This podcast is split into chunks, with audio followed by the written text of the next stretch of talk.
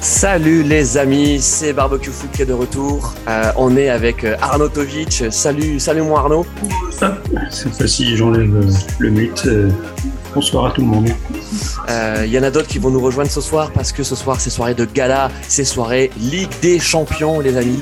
Euh, on va suivre ensemble, vous connaissez le principe de nos lives, euh, donc on va suivre Manchester City, PSG, donc vous connaissez le principe, vous mettez votre écran en même temps que, que, l'on parle. Alors attention, hein, n'attendez pas de, notre part des, des, commentaires dignes de Gene Sakomano, on n'en a pas encore le talent, hein, je dis bien encore parce que peut-être qu'un jour on y arrivera. en tout cas, discute, on chat, on lance des débats merguez et Dieu sait qu'il va y en avoir des, débats merguez euh, ce soir. Et puis on savoure, on savoure ce, match. Euh, je sais pas toi Arnaud, mais c'est vrai que quand il y a la petite Ligue des Champions qui revient, surtout quand on a un club français et, un club qui est en plus capable hein, de pouvoir prétendre à, la victoire finale, et eh bien il y a quand même un parfum de foot qu'on aime, Arnaud. Ah bah c'est clair, euh, surtout que quand tu es concerné par, le match, c'est toujours particulier. On l'a longtemps regardé euh, pour les autres équipes, mais là, euh, quand c'est Paris qui plus est contre, contre City, on sait que ce match en plus euh, pour les propriétaires, c'est plus qu'un match de foot ça fait toujours quelque chose. Ouais, exactement. Alors pour ceux qui, qui nous suivent donc sur le sur le live, euh, désolé pour ceux qui nous suivront en podcast euh, dès demain. Euh, sachez que Arnaud arbore un magnifique suite PSG Jordan. Voilà. Donc vous avez compris quel est le club qui est supporté par notre fameux Arnautovic. Hein, pour ceux qui ne suivraient pas les précédentes émissions. On a également un nouveau chroniqueur. Et oui, on recrute à mort sur Radio Mergazenco. On a Michel Panini. Salut Michel. Salut, bonsoir à tous. Eh ouais, Michel, euh, bah écoute, euh, on a eu du mal à te recruter parce que c'est vrai qu'avoir des légendes quand même du football euh, chez Radio Mergazenco, c'est c'est pas facile. Alors on a déjà Jean-Michel Larguet, ça fait un petit moment d'ailleurs qu'il qu'il est pas venu, mais Michel Panini, bon, c'est c'est vraiment le top, hein, mon Michel. Ouais, bah, euh, après, euh, niveau transfert, euh, c'était, ça a été dur, hein, mais c'était une grosse bataille. ça a été une, une grosse bataille. je suis ravi d'être là, en tout cas. Bon, mais super. Euh, et surtout que euh, euh, toi aussi, hein, ce, ce, match euh, City PSG, tu, tu l'attendais avec avec impatience. on va vous parler de la compo parce que donc avant que le match démarre, on a quand même quelques minutes pour pour faire monter un peu la pression. Mais je sais pas toi, mon Michel, mais on le sent bien quand même ce match. Après Paris, bon, l'équipe, il y a rien de d'exceptionnel. Je trouve que c'est l'équipe type quoi. Après, je pense que ça va dépendre aussi beaucoup d'Mbappé. Ouais, alors euh, Mbappé, on a vu d'ailleurs, il y avait un, tout un article de l'équipe sur sur lui euh, qui nous dit qu'en fait, euh, il, marche sur l'eau en ce moment. Alors bien sûr, les stats le prouvent, mais on, le voit également dans le jeu. Enfin, je veux dire, il est indispensable à Paris, n'est-ce pas, Arnaud? Ah, alors on a un petit problème de micro du côté de, de, de Arnautovic. Oui, j'avais j'avais muté. oui, oui, bah indispensable, euh, comme il est indispensable euh, à l'équipe de France sur le dernier rassemblement. Euh, je pense qu'il a digéré la préparation physique. Et bah là, il, est en pleine bourre et il monte en puissance. là où il avait parfois un petit peu de mal sur la finition, bah, ça a l'air d'aller beaucoup mieux. Il a développé son jeu en une, en une touche, ce qui fait merveille en équipe de France avec Benzema, on l'avait dit la dernière fois et ça commence à faire des dégâts aussi avec euh, les, les deux devants qui sont pas les moitiés d'un manche non plus. Donc, euh, donc ça, ça, peut être pas mal. Le seul petit risque qu'il peut y avoir ce soir, c'est encore au milieu de terrain pour Paris et sur un, un, but venu d'un centre euh, qui sera, qui est, comme il arrive pratiquement une fois par match avec Paris, quoi. Ouais, alors euh, il y a quand même des nouveautés dans cette compo, mais juste pour rester, tu l'as dit, les trois de devant, euh, une interview de, de Messi euh, cette semaine, euh, qui où Messi a, a, distribué les bons points, hein, donc euh, son plaisir d'évoluer avec avec Sergio Ramos, hein, le, le, capitaine du, du, club rival, ça lui fait quand même bizarre hein, de se dire que et le capitaine du Barça, le capitaine du Real sont, sont aujourd'hui au, au, PSG, même si on peut dire que certainement que, que, leur grande gloire est passée, mais bon, il y a quand même des, des, des très jolis restes. et il a parlé d'Mbappé, de son plaisir d'être à côté de ce grand joueur et à quel point il était important pour le pour le PSG, même s'il s'est bien gardé. Hein, de, de parler de son, de, de, son avenir. Ça ressemble quand même à une tentative de séduction, non, euh, Michel?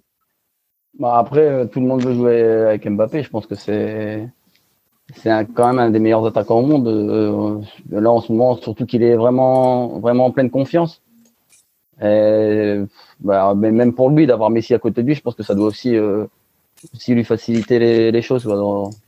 Ouais, c'est vrai, mais Michel, tu as raison parce que euh, Mbappé avait déjà fait une déclaration euh, d'amour à, à, Messi. Hein. Il, avait, déjà dit euh, lors de son arrivée, voilà, quel point c'était magique hein, de, de pouvoir s'entraîner avec Messi et de se dire mais attends c'est dingue en fait il y a euh, certainement le meilleur joueur des, des, des, dix dernières années qui est là dans mon équipe. Même si on sait que dans l'histoire personnelle d'Mbappé il est plus team Ronaldo hein, vous savez dans le foot il y a un peu que son team ceux qui sont team Ronaldo ceux qui sont team Messi. On est rarement team Ronaldo et team Messi à, à, à la fois. Mais mais il y a du respect mutuel et disons que cette preuve d'amour réciproque de la part de, de, de Messi elle était elle était attendue. Pour rester encore sur la, compo du PSG, il y a quand même une grande nouvelle. On en a parlé, enfin j'ai cité son nom, c'est Sergio Ramos. Sergio Ramos fait son retour. Alors il fait pas son retour contre Dijon. Hein. Il fait pas son retour, il fait pas son retour contre contre Reims. Et, le PSG a quand même eu du mal contre Reims ces, dernières années. Il fait son retour contre City, mon Arnaud. Oh, il fait son retour, il fait son retour sur la feuille de match. Ouais. Donc, euh, je pense qu'on attendra encore un petit peu, ou alors faudrait vraiment que que Presco se, se blesse et soit pas forcément bien remis de des petites alertes qu'il avait eues, bah, notamment sur sur les derniers matchs avant la trêve et, ce qu'il avait aussi privé de trêve internationale. Donc euh, ou alors euh, pour euh, sécuriser sur sur la fin du match ou si Paris prend prend un peu l'eau, pas ça serait pas bizarre de le voir rentrer pour une défense à 3. La fameuse qui ne qui sera peut-être mis en place euh, une fois qu'il aura retrouvé euh, l'étendue de, de, ses capacités, euh, s'il les retrouve bien sûr. Mais alors un, Sergio Ramos à son à son taquet, c'est c'est une très très forte plus-value au Paris. Alors justement, tu as parlé de cette fameuse défense à 3. Euh, on a quand même des doutes hein, sur la, la, la capacité de, de, Sergio Ramos de, de pouvoir jouer à 3. C'est d'ailleurs des, des, questions que, que se posait le Real l'an dernier euh, avant que avant qu'il ne se blesse. Euh. Donc euh, Sergio Ramos, euh, toi c'est c'est bon, on l'a dit, hein, c'est 35 ans, etc. Il a quand même fait toute sa carrière dans un 4-4-2, euh, d'abord comme latéral. Hein, Souvenez-nous qu'il a démarré latéral, hein, Sergio Ramos, comme beaucoup de grands défenseurs centraux, un peu à la Ligue Thuram. Mm. Et euh, c'est pas les mêmes repères. On a vu, euh, on a vu que le bon maintenant c'est la mode la, la, défense à 3 Il y a, il y a je pense majoritairement euh, en, Europe des équipes qui jouent euh, euh, qui, qui, qui, jouent à trois. Hein, je sais pas, c'est qu'est-ce que tu en penses Arnaud? On n'a pas de stats, mais on a l'impression qu'il y a quand même beaucoup d'équipes hein, qu'on voit jouer à trois. Ça, ça, monte de plus en plus. Euh, c'est quelque chose qui t'apporte. Alors souvent, on avait en tête qu'une défense à trois, c'était plutôt une défense à 5. Donc c'était des, mmh. des, petits clubs qui mettaient, comme, comme on disait, le, le bus pour essayer de, de contrer. Aujourd'hui, euh, jouer euh, à trois derrière, c'est ça veut pas du tout dire euh, jouer défensif. C'est même parfois plutôt le contraire. C'est qu'on assure un repli et minimum trois personnes dans le dans l'axe avec des pistons qui vont monter et c'est un petit peu le but de, de Paris. Par exemple, ce soir, si tu mettais une défense à trois avec Nuno Mendes et, et Hakimi de chaque côté, déjà tu fais jouer ces deux joueurs dans leur poste préférentiel c'est-à-dire de, de pistons. Et surtout, c'est que bah, avec les trois de devant, tu te retrouves à, 5. Donc, tu mets une énorme pression. Euh, bien sûr, euh, derrière, c'est tu te faut, faut que tes défenseurs excentrés soient axio excentrés soient puissent faire les, les couvertures et surtout ça t'enlève aussi une personne au milieu de terrain donc euh, le double pivot qui doit être devant cette défense à trois euh, faut que Verratti soit soit en forme et que son compagnon de, qui l'accompagne euh, soit aussi euh, soit aussi très très performant. Alors euh, ça pourrait être pas mal si par exemple au mercato d'hiver j'anticipe et si une rumeur d'un caissier, par exemple, pouvait débarquer à Paris, un, un, double pivot Verratti caissier devant une défense à trois, Ramos, Presco, Marquis, Ouais, ouais, ça serait, ça serait pas mal. Ça serait pas mal. Bon, là, on est dans le dans le mercato. Mais là, c'est, mais là, c'est, c'est, football manager. Euh, mais euh, pour, pour parler maintenant de, de, City, bon, cette, cette, équipe de City, on commence à bien la connaître parce qu'on parce que bon, Guardiola est à la tête quand même de, de, de City depuis quand même pas mal d'années. Mm. On est toujours surpris hein, de, de, de, ce fait de jouer sans véritable neuf, sans véritable attaquant. Pourtant, ça fonctionne. Euh, on voit en, première ligue, euh, c'est quasiment injouable, hein, Michel, euh, euh, Manchester City. Alors il y a des trous d'air, hein, mais bon, quand tu vois cette équipe, l'organisation de cette équipe, tu te dis, bah, en fait, c'est ça le football du futur. Ouais, on voit que peu importe qui mettent devant, ils ont tout le temps, enfin, ils sont tout le temps efficaces. bon là, ce soir, il n'y a pas de Bruyne, par exemple. Mm. Mais quand tu vois les trois de devant, bah, ils peuvent faire la différence même individuellement. Après après, ouais, ils sont pas toujours réguliers, je trouve, parfois dans, dans, des matchs. Euh, ouais, mais tu sais, c'est jamais. Euh, ils, sont, toujours, euh, toujours là, quoi. Ouais, c'est ça. C'est que je, parlais des, des, des trous d'air, mais en fait, la marque des grandes équipes aussi, c'est que quand tu trous, bon, bah, tu trous quand ça n'a pas vraiment d'importance, tu vois. Bon, euh, effectivement, euh, tu vas tomber euh, sur une équipe en face, tu vois, de Wolverhampton qui va être déchaîné parce que c'est leur match de l'année et tout ça, et ils vont gagner et, et, et, bravo, tu vois. Mais les grands rendez-vous, l'équipe, l'équipe, l'équipe est au rendez-vous. Mm, mm. on disait que on sentait bien que le PSG avait quand même quelque chose à faire et que qu'on, les sent plutôt bien. pourtant, ça a tout du match piège. Hein. ce, ce City PSG, euh, d'ailleurs, on a Carlos qui vient de nous rejoindre. Salut mon Carlos, tu nous entends? Oui, oui. Bonjour, bonjour. Ah, ben, parfait. Eh ben, écoute, tu vas pouvoir rebondir là-dessus.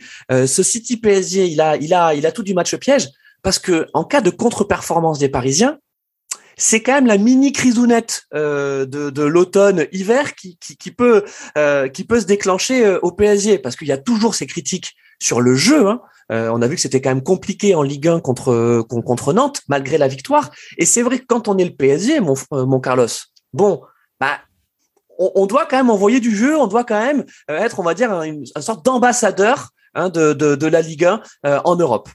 Oui, mais vous savez bien que Zizou va arriver et va, va, va empêcher cette, cette, cette crise de, cette crise de l'automne, euh, il va remplacer Pochettino. Tous les euh, tous les fans du PSG vont être contents.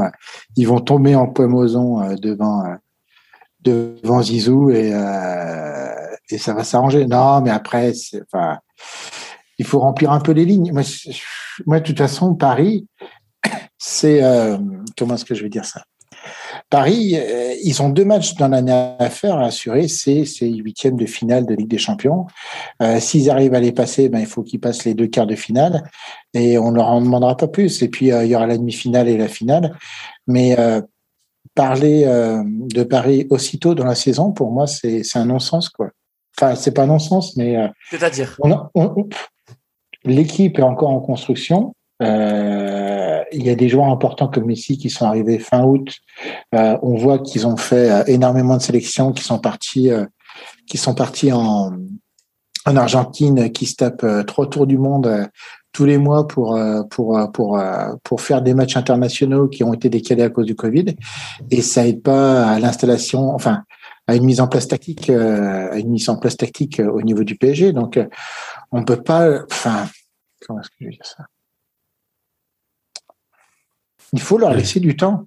Enfin, je veux dire, ils sont. Euh, ils, ah, mais mon Carlos, mon Carlos, quand tu es le PSG, oui, t'as pas quand t'as, quand t'as Messi, quand t'as Mbappé, et quand t'es Pochettino, et que ça fait bientôt un an que tu es là, t'as plus le temps, n'est-ce pas, mon Arnaud? Euh, Mais après, c'est. Est-ce que c'est les supporters? Est-ce que c'est aussi euh, les médias quand on t'affiche dans ton équipe le Ballon d'Or 2021.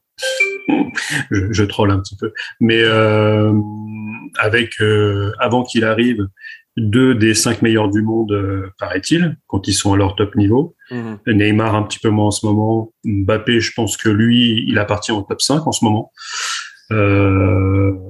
en fait, tu as trois joueurs comme ça devant, tu te dis, tu dois te régaler. En fait, les gens, ils viennent. C'est comme un concert de ton chanteur préféré euh, tu, quand tu vas à son concert, tu lui demandes qu'il soit au top et qu'il donne le meilleur de lui-même à la façon dont tu l'attends. T'attends pas ce que le mec il a la voix cassée et tu veux même pas lui pardonner si euh, la veille il a pris froid et qu'il peut pas chanter. C'est tu veux le résultat tout de suite. Euh, alors que je suis totalement d'accord avec Carlos, euh, il faut laisser du temps à cette équipe pour qu'elle puisse s'organiser. Euh, on a quand même en match normal les trois de devant qui ne courent pas en manière défensive. Euh, ça, pour les autres derrière, ils veulent bien le faire, euh, mais ça va un temps. Ils veulent bien le faire sur un match de Ligue des Champions. Ça donne le match contre City à l'aller où euh, les mecs s'étaient déchirés. Ils avaient, euh, je les ai jamais vus autant courir euh, sur le reste de, de l'année. Euh, ils étaient motivés. Ça a gagné 2-0. Certes, City était pas en réussite, ce qui a ce qui a mené au résultat. Mais dans ce cas-là, quand la Juve se prend des vagues et gagne 1-0 à la fin, on leur demande pas des, des comptes en général. Euh, donc, euh, il, faut de la patience pour que tout ça se mette en route. D'ailleurs, il y a, un des trois qui a commencé à courir un petit peu plus, il s'appelle Neymar. Euh, Mbappé, sur quelques situations, se met aussi à revenir. Je pense qu'on on savait déjà que, Messi euh, ne ferait pas des retours à la Cavani. Hein. Donc, euh, donc, euh, donc voilà, donc de la patience, ouais. Surtout qu'il restait, comme on en parlait tout à l'heure, il y a Sergio Ramos à, intégrer aussi dans, l'équation. Euh, un, petit peu de patience. C'est vrai que pendant très très longtemps, on donnait aussi Paris qui finissait rarement deuxième de, de groupe de Ligue des Champions. Euh, quand Paris commence la phase de groupe, on se demande même pas s'ils vont sortir. On demande à, limite à quelle place. Et s'ils finissent pas premier du groupe, c'est même déjà un scandale. Mmh. Euh, on les, on sait Paris est attendu au printemps. C'est ouais. et on répète ça aux joueurs, euh, que ce soit les supporters, que ce soit les, les médias. Donc finalement, les joueurs, euh, c'est expédie des affaires courantes. Donc en championnat, ça fait quand même 12 victoires, un nul, une défaite.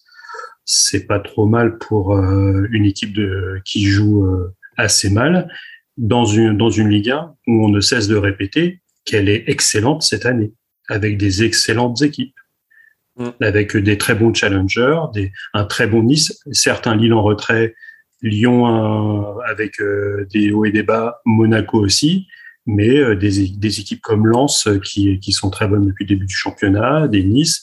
Tu vas, tu Lens a été à Brest, bah, c'est pas gagné.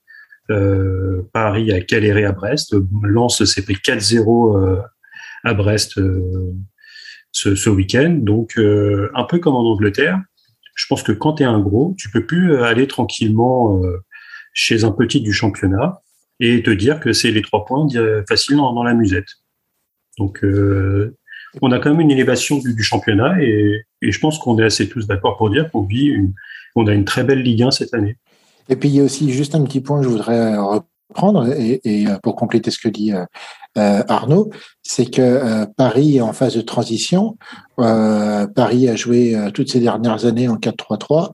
Là, les joueurs qui ont été achetés avec Hakimi, Nuno Gomez à gauche, on voit que c'est des vrais pistons. Et en fait, on, on, on pense de plus en plus qu'en fait, de 4, ils vont passer à enfin, 3 ou 5, ça dépend comment on envisage le, mmh.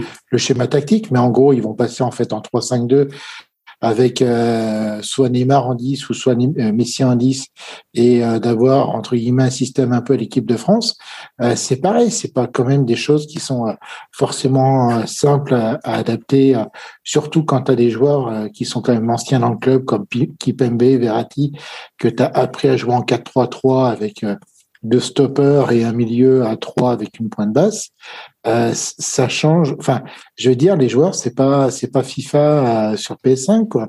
Tu tu vas pas dire ah bah tiens, je vais changer mon mon euh, mon organisation de passe et puis ça va jouer quand même pareil. Il faut que les joueurs aient des automatismes. C'est pas c'est pas des robots, c'est aussi des humains et il faut que au niveau de l'intelligence de jeu et de, de la compréhension du jeu, ils comprennent comment ils fonctionnent ensemble.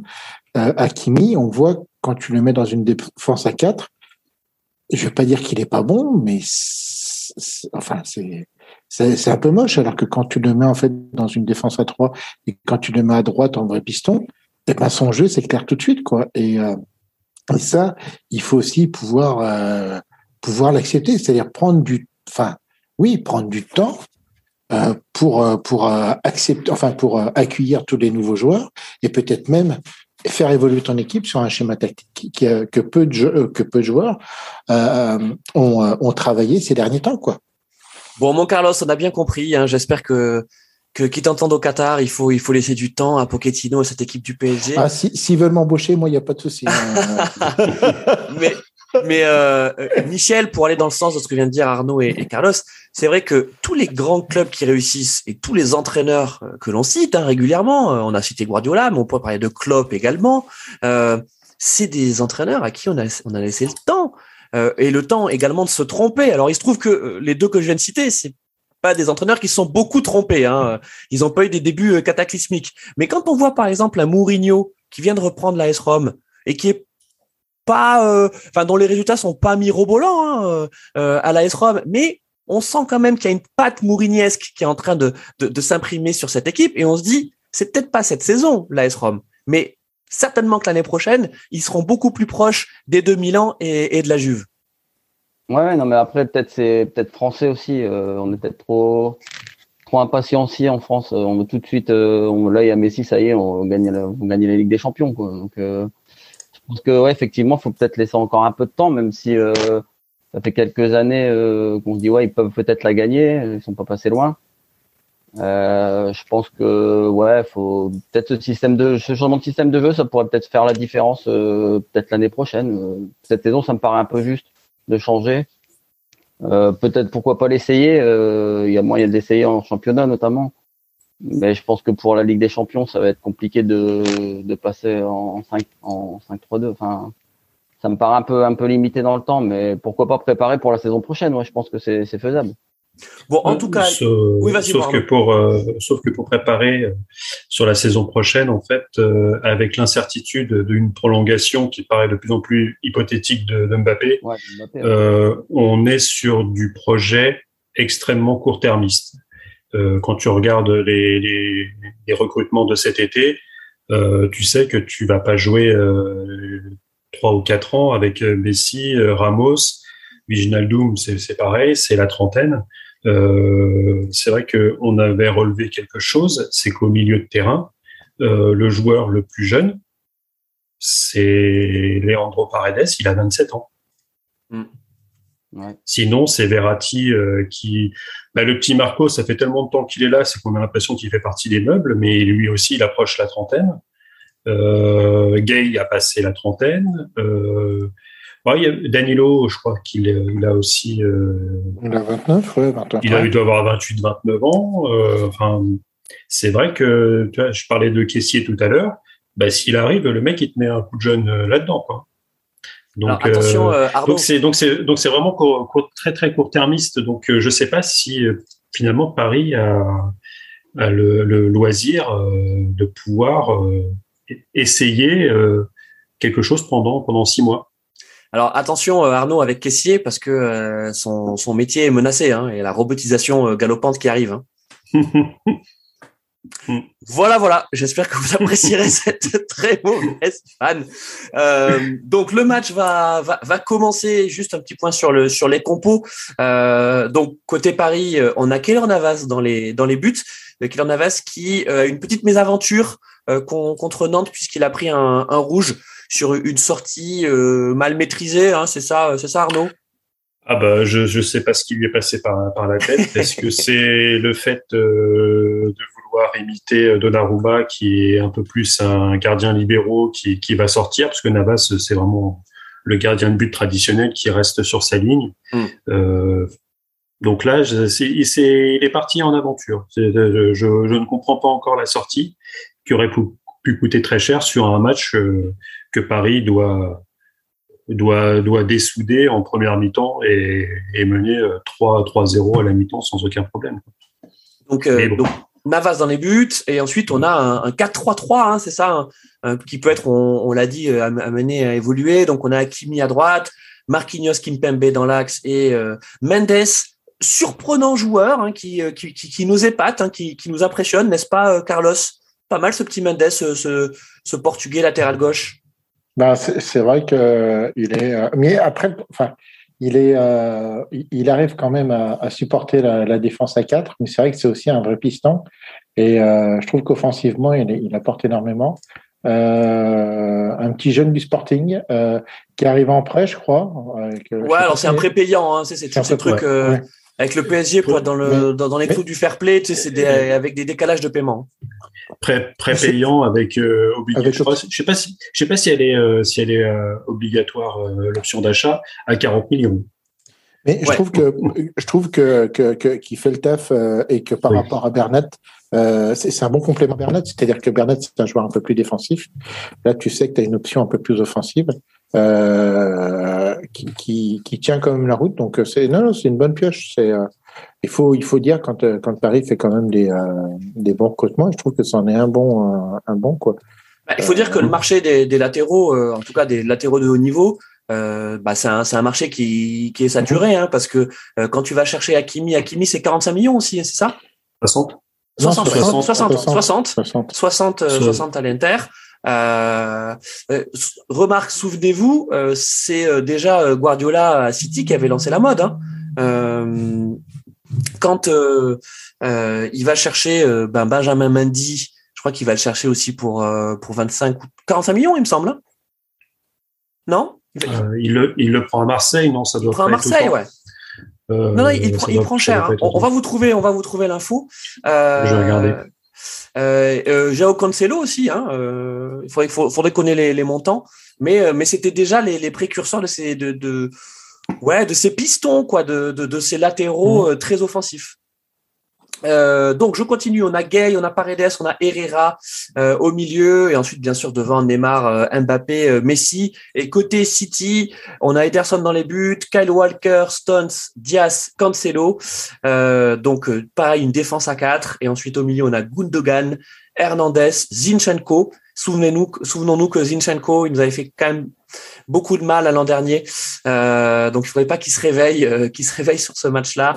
Et ensuite devant, on a un trio avec Marez, Bernardo Silva, Sterling, euh, sans véritable attaquant, sans véritable neuf. Donc même si on a Silva qui va débarrer le match dans l'axe, on sait qu'il aime beaucoup aller sur le côté, donc ça va certainement permuter avec Sterling, avec Marez. On ne sait pas trop à quoi s'attendre avec City parce que euh, Marez ne joue pas beaucoup en, en première ligue euh, et Sterling a connu un passage à vide. Arnaud. Mmh. Ouais, bah, j'ai la réponse. En fait, euh, avant, avant Marseille, euh, il a fait Monaco, où il oui, est champion. c'est ça. T'as raison. Et en fait, 13, il part à Monaco pour 13 millions et il est vendu à City pour 57,5 millions d'euros. J'avais complètement zappé euh, ce montant, sachant qu'aujourd'hui, euh, je pense qu'il va finir, euh, il va passer que la, fin de son contrat derrière des, des barons. Ah ben c'est le montant, c'est le montant de sa de, de, sa clause de liberté conditionnelle. Ouais, je pense. Ouais. mais, mais c'est vrai que le, la patte Guardiola, c'est toujours d'arriver sans neuf. Là, je ne sais pas où est Gabriel Jesus, s'il est blessé ou pas, mais euh, il n'a pas l'air d'être blessé. Il n'est même pas. Si, il est sur la feuille de match quand même. Mais hmm. euh, il n'y a pas grand monde sur la feuille de match. Hein. Non, non. Euh, il y a Emeric euh, Laporte, Ake, Fernandinho. Il y a leur, leur petit jeune Cool Palmer là, où ils disent que ça va être une, un futur crack. Euh, mais, euh, mais il est encore, il est encore jeune. Il a 18 ans, je crois. Macati, Jésus, c'est. En fait, il n'y a, pas, a beaucoup de solutions devant. Mais c'est toujours. Ouais c'est toujours, c'est toujours le système Guardiola et moi je me pose des questions sur ce, sur ce système-là, quoi. Sur les limites, au bout d'un moment, on sent qu'il essaye, qu'il essaye, qu'il essaye et que ça marche, euh, que ça marche pas trop. Euh, ouais, peut-être Sterling qui va peut-être faire un peu plus la pointe, mais encore euh, Sterling, ça, ça vrai, euh, son vrai poste, on, on, sait bien que c'est sur les ailes, quoi. Sa capacité à déborder et à centrer, c'est bah même, même Silva, c'est vrai qu'il a plutôt tendance à être soit sur le côté, soit au milieu. Il, jouait avec euh, Guardiola un petit, un petit peu plus bas sur le terrain. Euh, là, c'est lui qui se retrouverait en fausse pointe. Euh, ouais, c'est particulier. Ouais. Et, et même si, je, si, si, merde, j'arrive jamais à dire. Enfin le Zinchenko. voilà, Le, 11, le 11 ukrainien, qui était normalement arrière, alors qui était quand même milieu offensif au départ, qui est devenu arrière gauche parce qu'ils avaient plus aucun gaucher à Manchester City, donc ils l'ont foutu arrière gauche comme ça. Et là où ils le remettent à nouveau au milieu de terrain, je sais pas en fait si ça va pas donner plutôt une sorte de 3 3-6-1 comme il a l'habitude de faire, parce que pour moi le 4-3-3 avec la composition d'équipe qu'il a, ça, ça, fait bizarre. Quoi. Moi, les amis, ce qui, m'impressionne quand même avec, avec Guardiola, et, et on, on, sait à quel point c'est un manager extraordinaire, c'est c'est sa capacité à réussir à mobiliser des joueurs et, et, et, à, maintenir des joueurs concentrés, alors que statistiquement, il leur accorde quand même assez peu de temps de jeu quoi. Et vous voyez, on, on, voit ce Zichenko euh, qui euh, qui nous pas beaucoup hein, mine de rien, il fait, fait partie il fait pas partie du 11 type euh, de Guardiola et pourtant regardez hop, il sort sur un match en jeu contre le PSG. Marez, on sait pas trop ce qui se passe, on sait on, connaît pas vraiment les relations de Guardiola. Euh, il est il est régulièrement sur le banc en première ligue, pourtant là il est titulaire. Souvenons-nous aussi que l'an dernier il nous a fait quand même très mal euh, Marez. Donc c'est c'est assez inédit. Hein. Je, je, cherche un autre euh, un autre entraîneur qui est capable euh, qui est capable de faire ça ou qui ou qui l'a fait par le passé. En général, les grands entraîneurs ont plutôt on va dire leur leur 11 ou allez on va peut-être leur dire leur 13 14 vraiment type qui jouent beaucoup beaucoup beaucoup. Et puis ensuite vous avez des miettes euh, pour des joueurs peut-être de, de, de, seconde zone, des, des compléments qui ont été recrutés pour être des compléments ou alors des jeunes qu'on qu'on fait grandir. là Guardiola, franchement, il a une équipe, il a de quoi faire deux 11 très fort. Et on a Jérôme qui est là. Salut Jérôme, le roi du stade. Ah, excusez-moi, j'étais en train de tester mon micro. Comment ça va, Jérôme? Bah, Écoute, euh, j'ai changé, j'ai changé de pièce, donc j'ai changé de rideau. Ah ouais. Des rideaux un peu plus classiques, voilà. ouais, ils sont, ils sont moins beaux. Ouais, c'est, effectivement, tu, tu fais plus du traditionnel. Christophe, ça te fait quoi d'être aussi jeune dans, un groupe de vieux comme ça? Tu euh, ça va? Tu, tu Oh attends, euh, je pense que je pense qu'avec Arnaud, on, on est à peu près de la même génération. Alors, moi, moi c'est 41 ans. Hein. Ouais, ouais. ouais attends, t'es, es encore international autrichien, moi, Arnaud. Hein? C'est, c'est pas faux. C'est vrai, c'est vrai. disons que. Euh, ah, vas-y, mon Jérôme. Alors, euh, oui, effectivement. Donc, euh, il faut qu'on rappelle que Jérôme est un grand supporter de Liverpool, qu'il est intarissable sur le sujet. Et évidemment, Liverpool joue ce soir, donc tu seras notre notre envoyé spécial. C'est quoi? Résumons-nous un peu les enjeux de Liverpool. Ils sont ils sont situés comment dans leur groupe et contre qui ils jouent ce soir? Eh ben, ils sont premiers, ils vont rester premiers Donc euh, voilà, c'est un match, euh, comme on dit, pour du beurre pour eux, mais bon voilà, ça reste un match de Champions League. Donc euh, on a quand même, évidemment, ça fait tourner. Donc on a derrière, on n'a pas Van Dijk qui est laissé au repos parce que je pense qu'ils ont besoin de on, donc on a Konaté, le français, on a Philippe, on a qui à la place de je regarde un peu. Voilà. Et Williams et, euh, et, euh, et Tsitsipras, euh, le On grec. A Kimitsat, Kimit, voilà, Kimit, jamais à dire son nom. Kimitsat. Ah bon. Euh, et sur le côté gauche, euh, je crois que c'est un, un, jeune de l'académie. Mais devant, on a quand même euh, Stadio et, et. On a les deux, les deux pointes. Donc euh, voilà, c'est tourné. Il y a en milieu, il y a Thiago, Alcantara. Il y a il y a quand même du beau monde, hein, ça reste. Ouais. Même s'il fait tourner. Euh, et Allison dans les buts, là, il a pas pris de. Enfin, je pense que euh, je pense qu'il veut que Allison garde aussi un peu d'influx pour euh, la première ligue, vu que comme euh, comme la Ligue 1, ils ont des matchs ce week-end et mercredi prochain. Donc, euh, je pense qu'ils ont besoin que Allison soit soit attaqué pour la semaine à venir. Bon, ça joue, Ouais, ça joue. Bah, tu, nous, tu nous tiens au courant dès qu'il se passe un truc pour, euh, pour Liverpool. Euh, juste là, on va atteindre bientôt les, les 5 minutes de jeu. Euh, j'ai Paris sur l'autre côté. Je, je suis hyper connecté. J'ai la tablette sur Paris, le Zoom sur l'ordi et le match Parfait. voilà, voilà. Là, ça y est. Là, là tu t'es fait ton propre multiplex. Oh là là là là là, les amis. Euh, J'étais en train de vous dire, il fallait qu'on fasse le point là au bout de cinq minutes de jeu euh, entre euh, Liverpool et, et, Paris. Et là, ça a chauffé dans la surface des Parisiens euh, avec une tête euh, qui a été sauvée sur la ligne par. J'essaie de regarder. C'est Kim Pembe. Ouais, Kim Pembe. magnifique sauvetage. donc là, J'allais vous dire, c'était plutôt assez équilibré hein, ces cinq premières minutes. Euh, là, il y a eu une, une banderille euh, et un, un, coup de chaud sur euh, sur Paris. Et c'est Kimp. Alors on l'aime ou on l'aime pas, en tout cas là, euh, il a sauvé euh, la maison euh, parisienne. donc, ouais, mon T'es un petit peu en avance par rapport à moi. Ah mince. Carrément, je suis à devoir. Mais, et du coup, il y a Ramos qui est dans les, la, la, la, liste des remplaçants? Ouais. Oui. Ouais. Il est sur le banc. Ça y est. Il a choisi son match. Hein. Ah, mon je- Carlos. tu m'étonnes. Tu m'étonnes. donc, euh, donc parfait. Bon, euh, vous savez également quel est le principe des, des lives. Euh, donc barbecue foot, on va lancer des débats merguez. Et, et le premier débat merguez que j'ai envie de lancer, hein, inévitablement. Lyon, Lyon.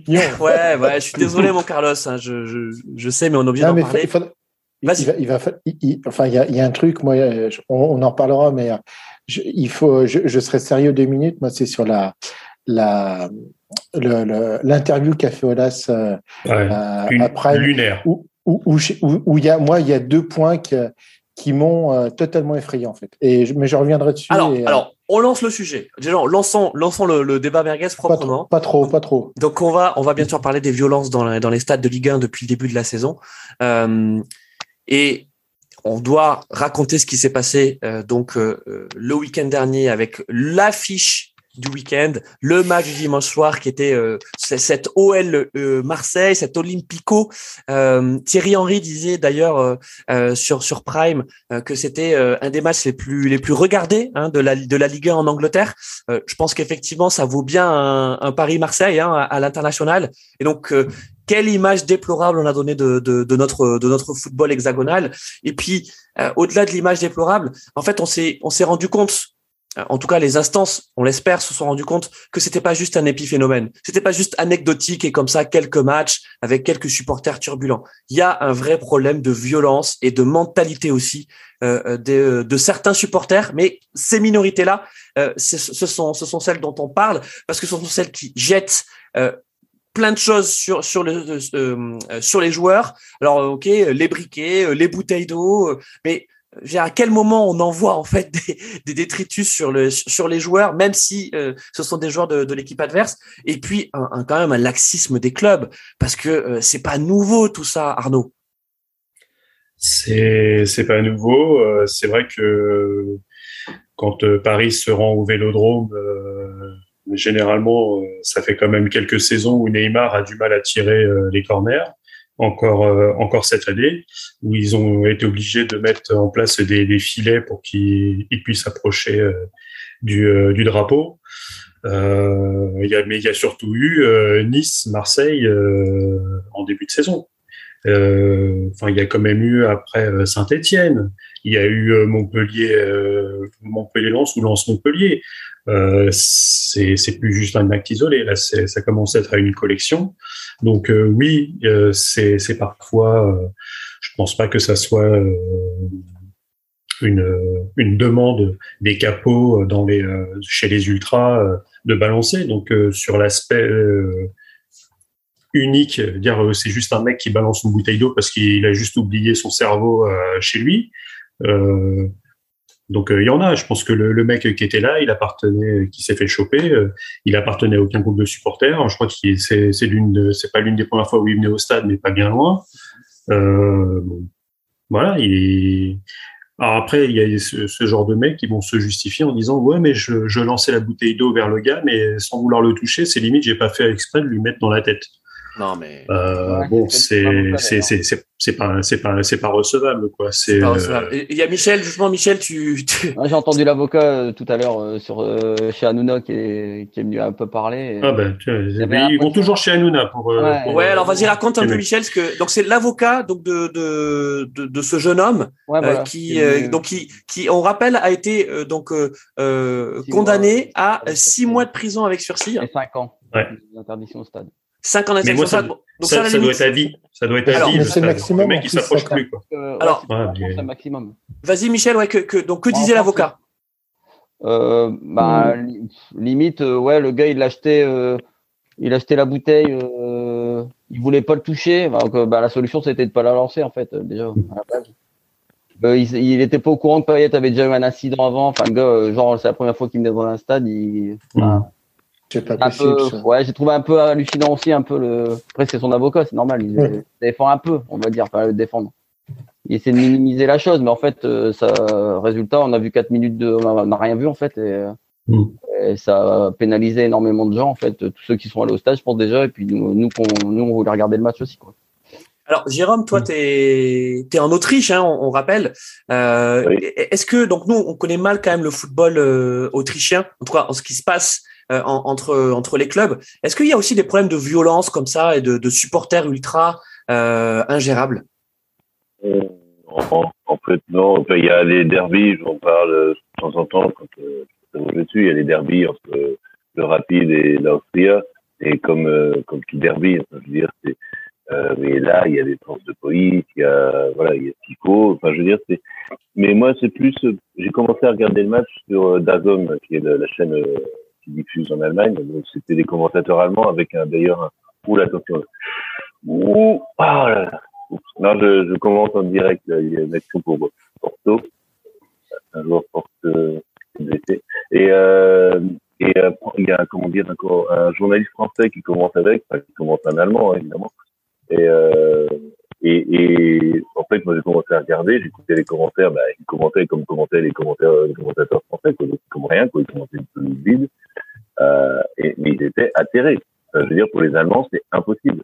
C'est impossible d'imaginer un derby, euh, un derby allemand, un derby de la Roue. Tu n'imagines même pas que tu réunis 60 000 personnes, je veux dire à Mönchengladbach ou à Dortmund ou ou si tu vas, si, tu organises euh, Dortmund, euh, Bayern, tu n'imagines même pas qu'il y ait ce genre d'incident.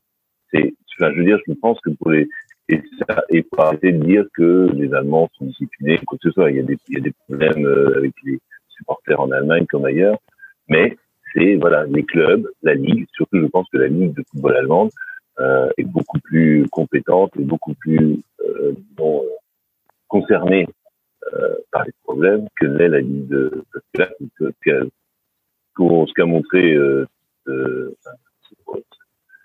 alors, c'était ce week-end. C'était l'incompétence, l'incompétence de la ligue. Je veux dire, au-delà de la préfecture qui, elle, bon, de toute façon, c'est pas gérer ça. ouais, alors Jérôme, mais justement, je, euh, donc on va on va revenir. sur je veux dire, les, les, commentateurs allemands étaient atterrés. Ouais, bah. Atterrés, par, déjà par le par le, que l'objet puisse arriver dans la tête d'un joueur, et et atterrés par par tout, tout, ce, tout, ce, espèce de cafarnaum où personne ne sait euh, quoi dire, ne sait parler.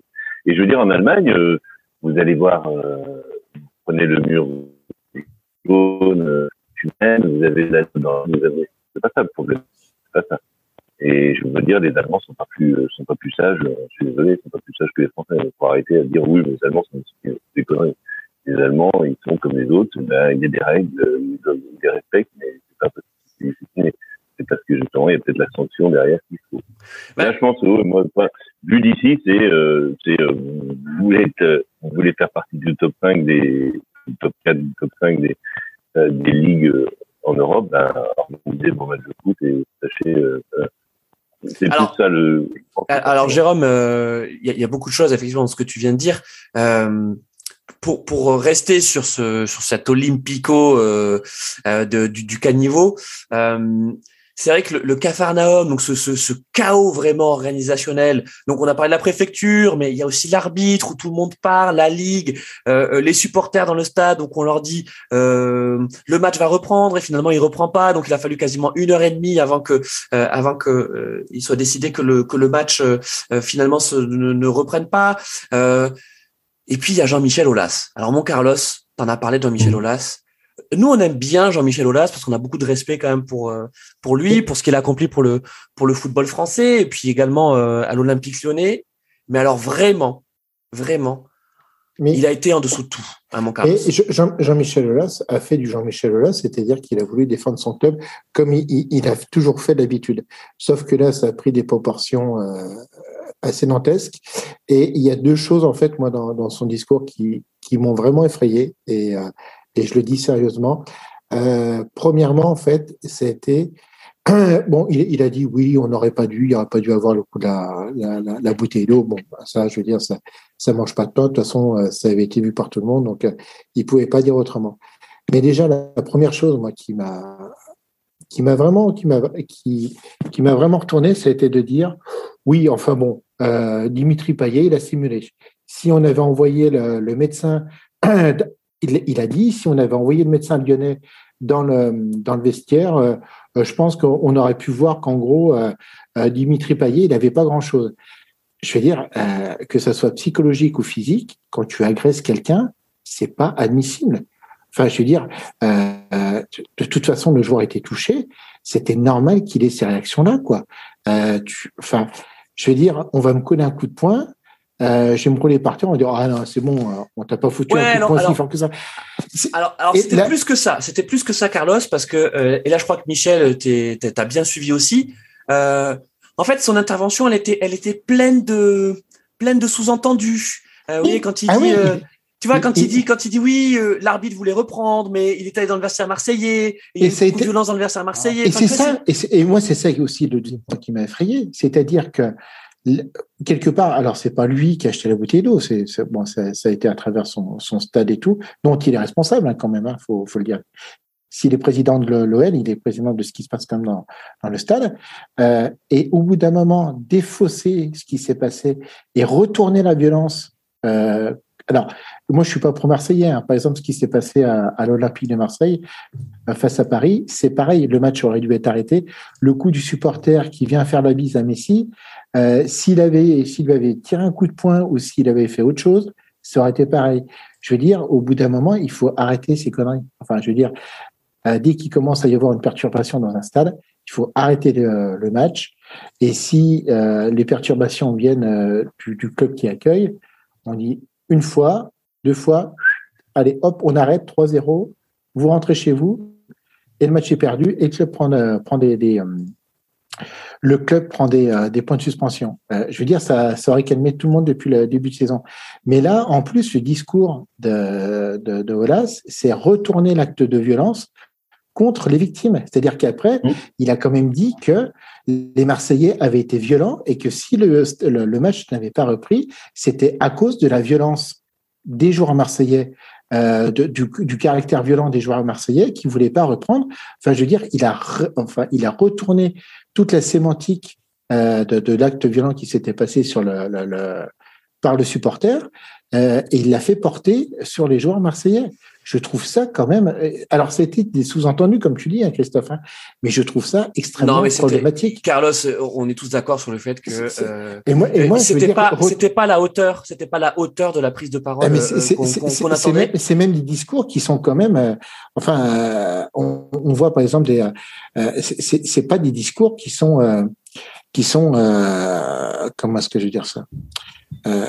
C'est pas des discours extrêmement progressistes, quoi. Je veux dire, au bout d'un moment, la, la connerie a été faite, je veux dire, non, mais c'est lu par tout le monde. Il aurait, il aurait, il aurait dû rien dire. En tout cas, si c'était pour dire ça, il aurait mieux fait de se, de, de, de se taire. Et ça, c'est vrai que c'est compliqué pour pour Jean-Michel Aulas.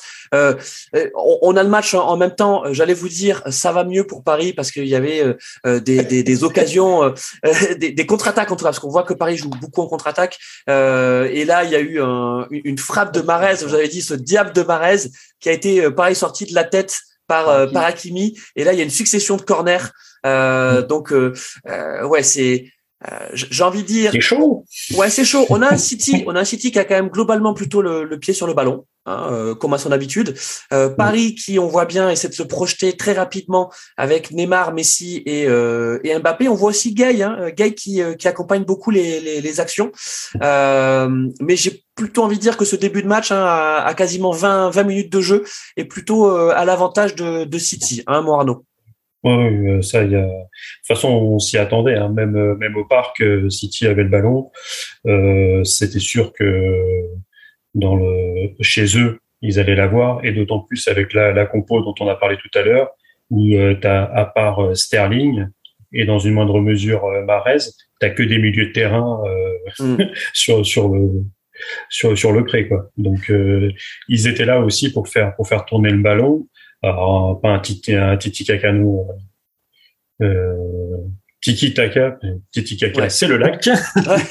euh, donc, euh, non, c'est, c'est, c'est, c'est chaud. Ouais. Et sinon, oui, pour euh, pour, euh, ah, pour revenir, non, non, pour revenir effectivement donc sur le sur, sur notre débat sur sur sur les violences, euh, on, on a vu que côté marseillais, la communication était quand même mieux maîtrisée et, c'est vrai que Pablo Longoria, donc euh, qui est un jeune président hein, euh, et, et, qui est aussi nouveau dans, dans le championnat de France et, et à l'OM, a eu quand même plus de classe et plus de retenue. Euh, Peut-être aussi que l'expérience euh, à Nice Hein, euh, lui a appris à être beaucoup plus mesuré dans ses paroles. On a vu que contre Nice, il y a eu quand même quelques petits dérapages. euh, notamment sur son comportement apparemment en tribune, voilà, qui avait été pas mal commenté par euh, par River, le, le président niçois. Là, franchement, j'ai envie de dire, c'est presque c'est presque la com parfaite hein, côté marseillais, Michel. Ah bon, en tout cas, par, par rapport à Lyon, c'est sûr que. Ouais. pas photo. Ouais. Mais ouais, peut-être que ce qui s'est passé à Nice, euh, malheureusement, ben, ça leur a servi d'expérience, malheureusement. On en arrive là. Et, euh... ouais, pour en revenir à Olas, ouais, je pense que si c'était un Lyonnais qui avait été touché comme ça, je pense qu'il aurait pas eu le même discours du tout. Euh.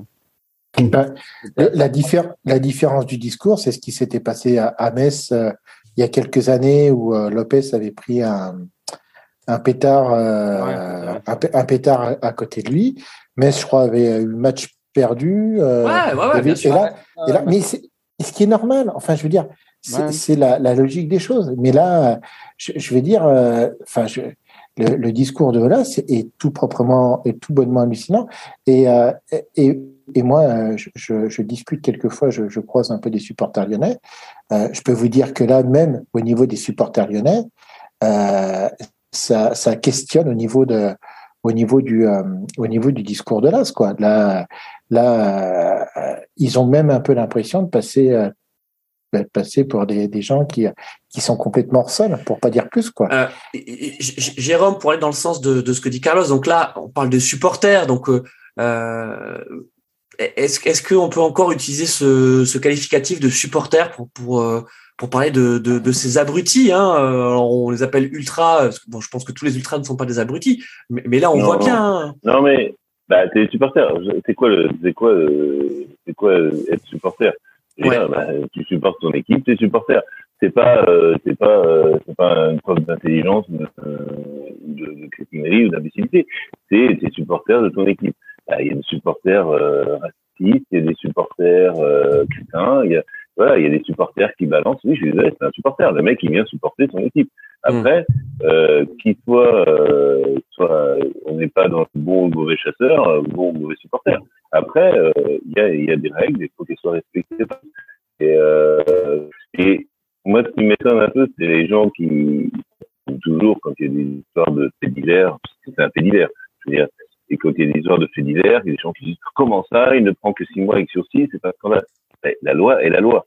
On va pas changer la loi ou alors euh, faut la changer toutes les enfin, je veux dire on fait comme euh, comme Sarkozy à son époque c'est-à-dire qu'il y a un fait divers on fait une loi c'est complètement voilà la loi le type a balancé une bouteille euh, que ce soit dans un stade ou dans la rue il a balancé une bouteille sur quelqu'un c'est une agression voilà il y a des lois pour ça après ce qu'il faut c'est que justement comme, comme vous dites la ligue prenne la responsabilité et euh, mettre en, règle, mettre en place des règles qui lui sont propres et euh, avec des retraits de points comme euh, comme doit être. Un, club doit euh, pouvoir euh, organiser de manière normale, comme ça se fait dans tous les pays d'Europe, pour pouvoir organiser des, des rencontres de championnat et qui passe ce genre de choses.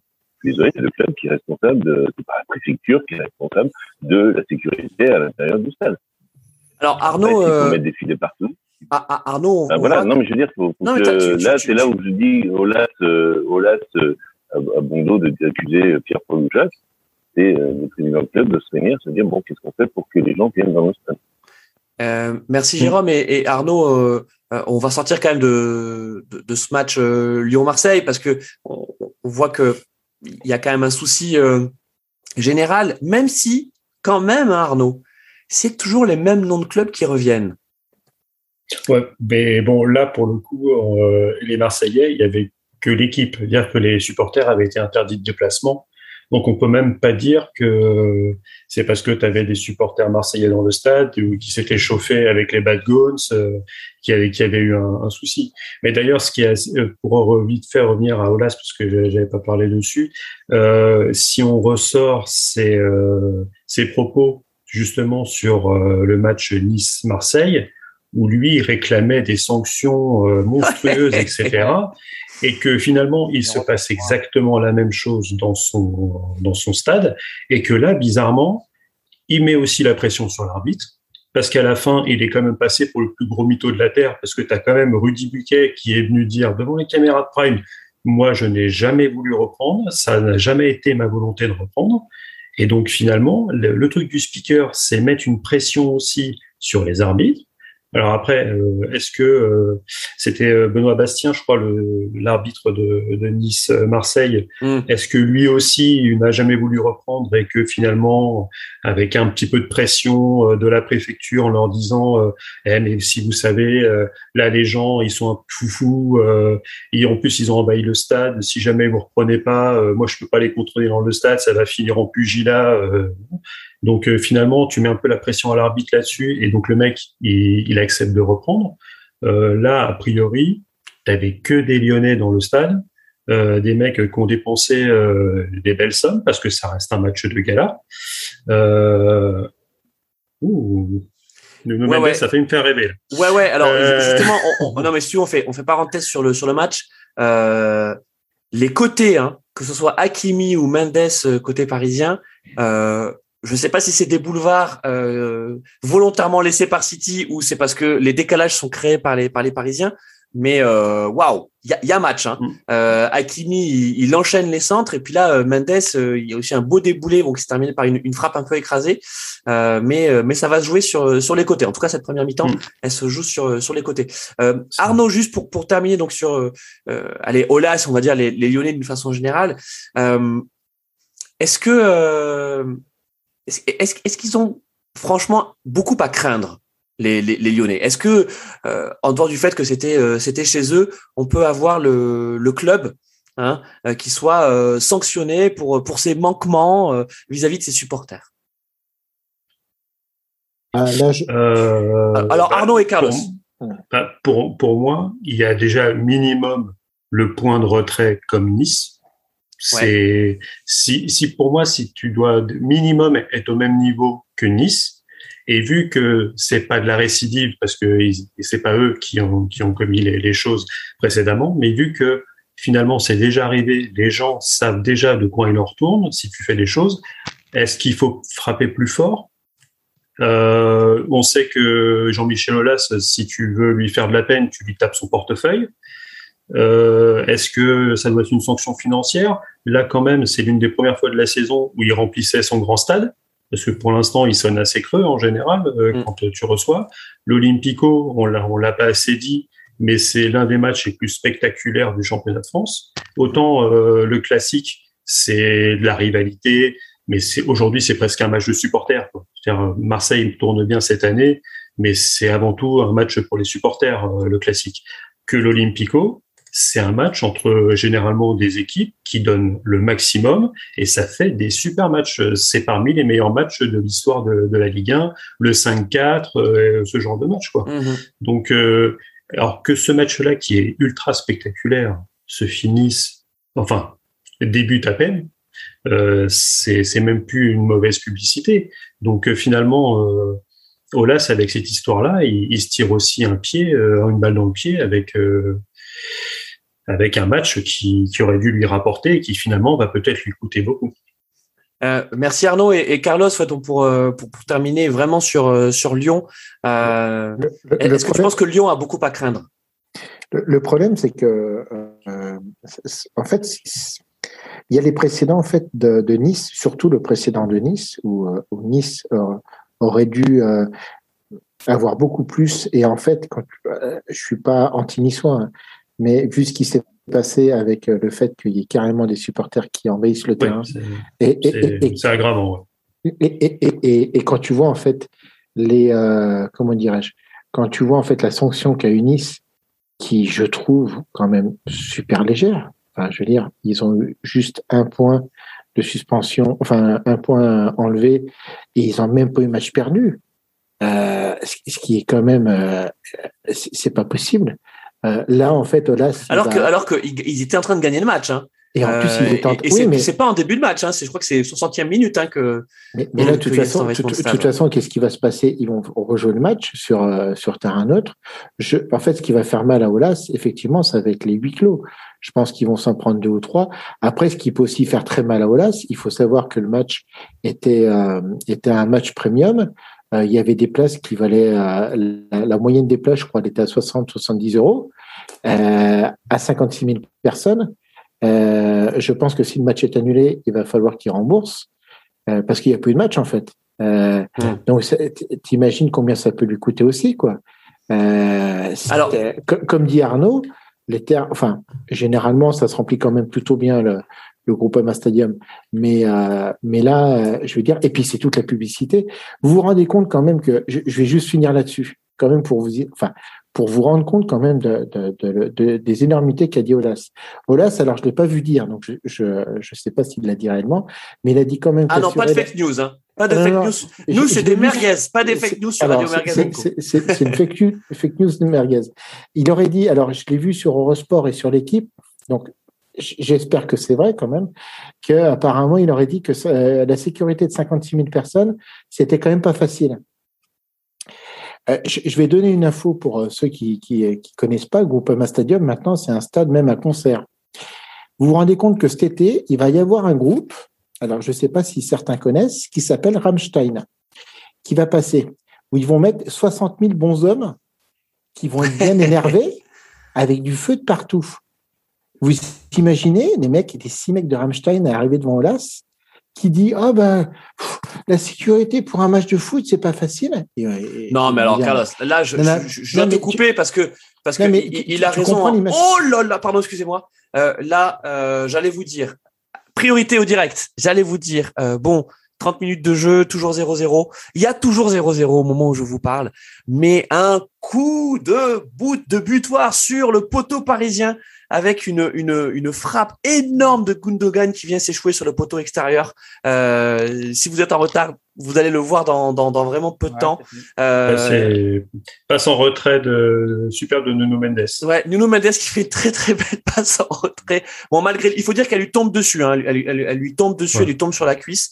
Euh, donc, euh, Oui. donc voilà, toujours 0-0 euh, à ce à ce stade.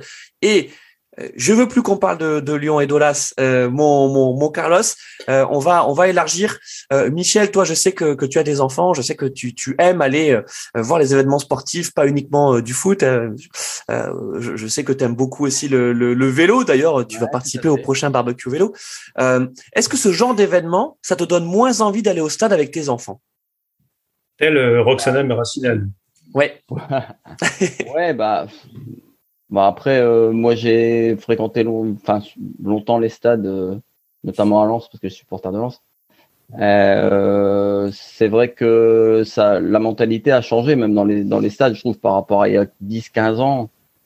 Euh, moi, j'ai jamais vu, même des matchs comme ça, il n'y avait pas forcément euh, autant de d'animosité dans les tribunes.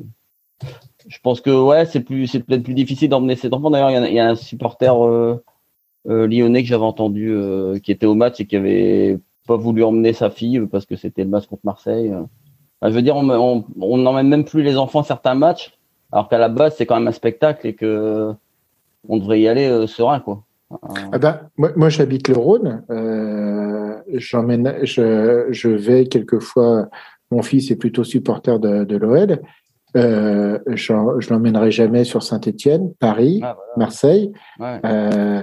Sur les matchs, euh, il a euh, mes enfants aux environs de 10 ans. Euh, ça sera Angers, euh, Lorient, euh, euh, Bordeaux, parce que bon. euh, c'est des- ça, la Ligue 1, mon Carlos. c'est ça, Ligue 1. mais il faut leur apprendre oui. la base.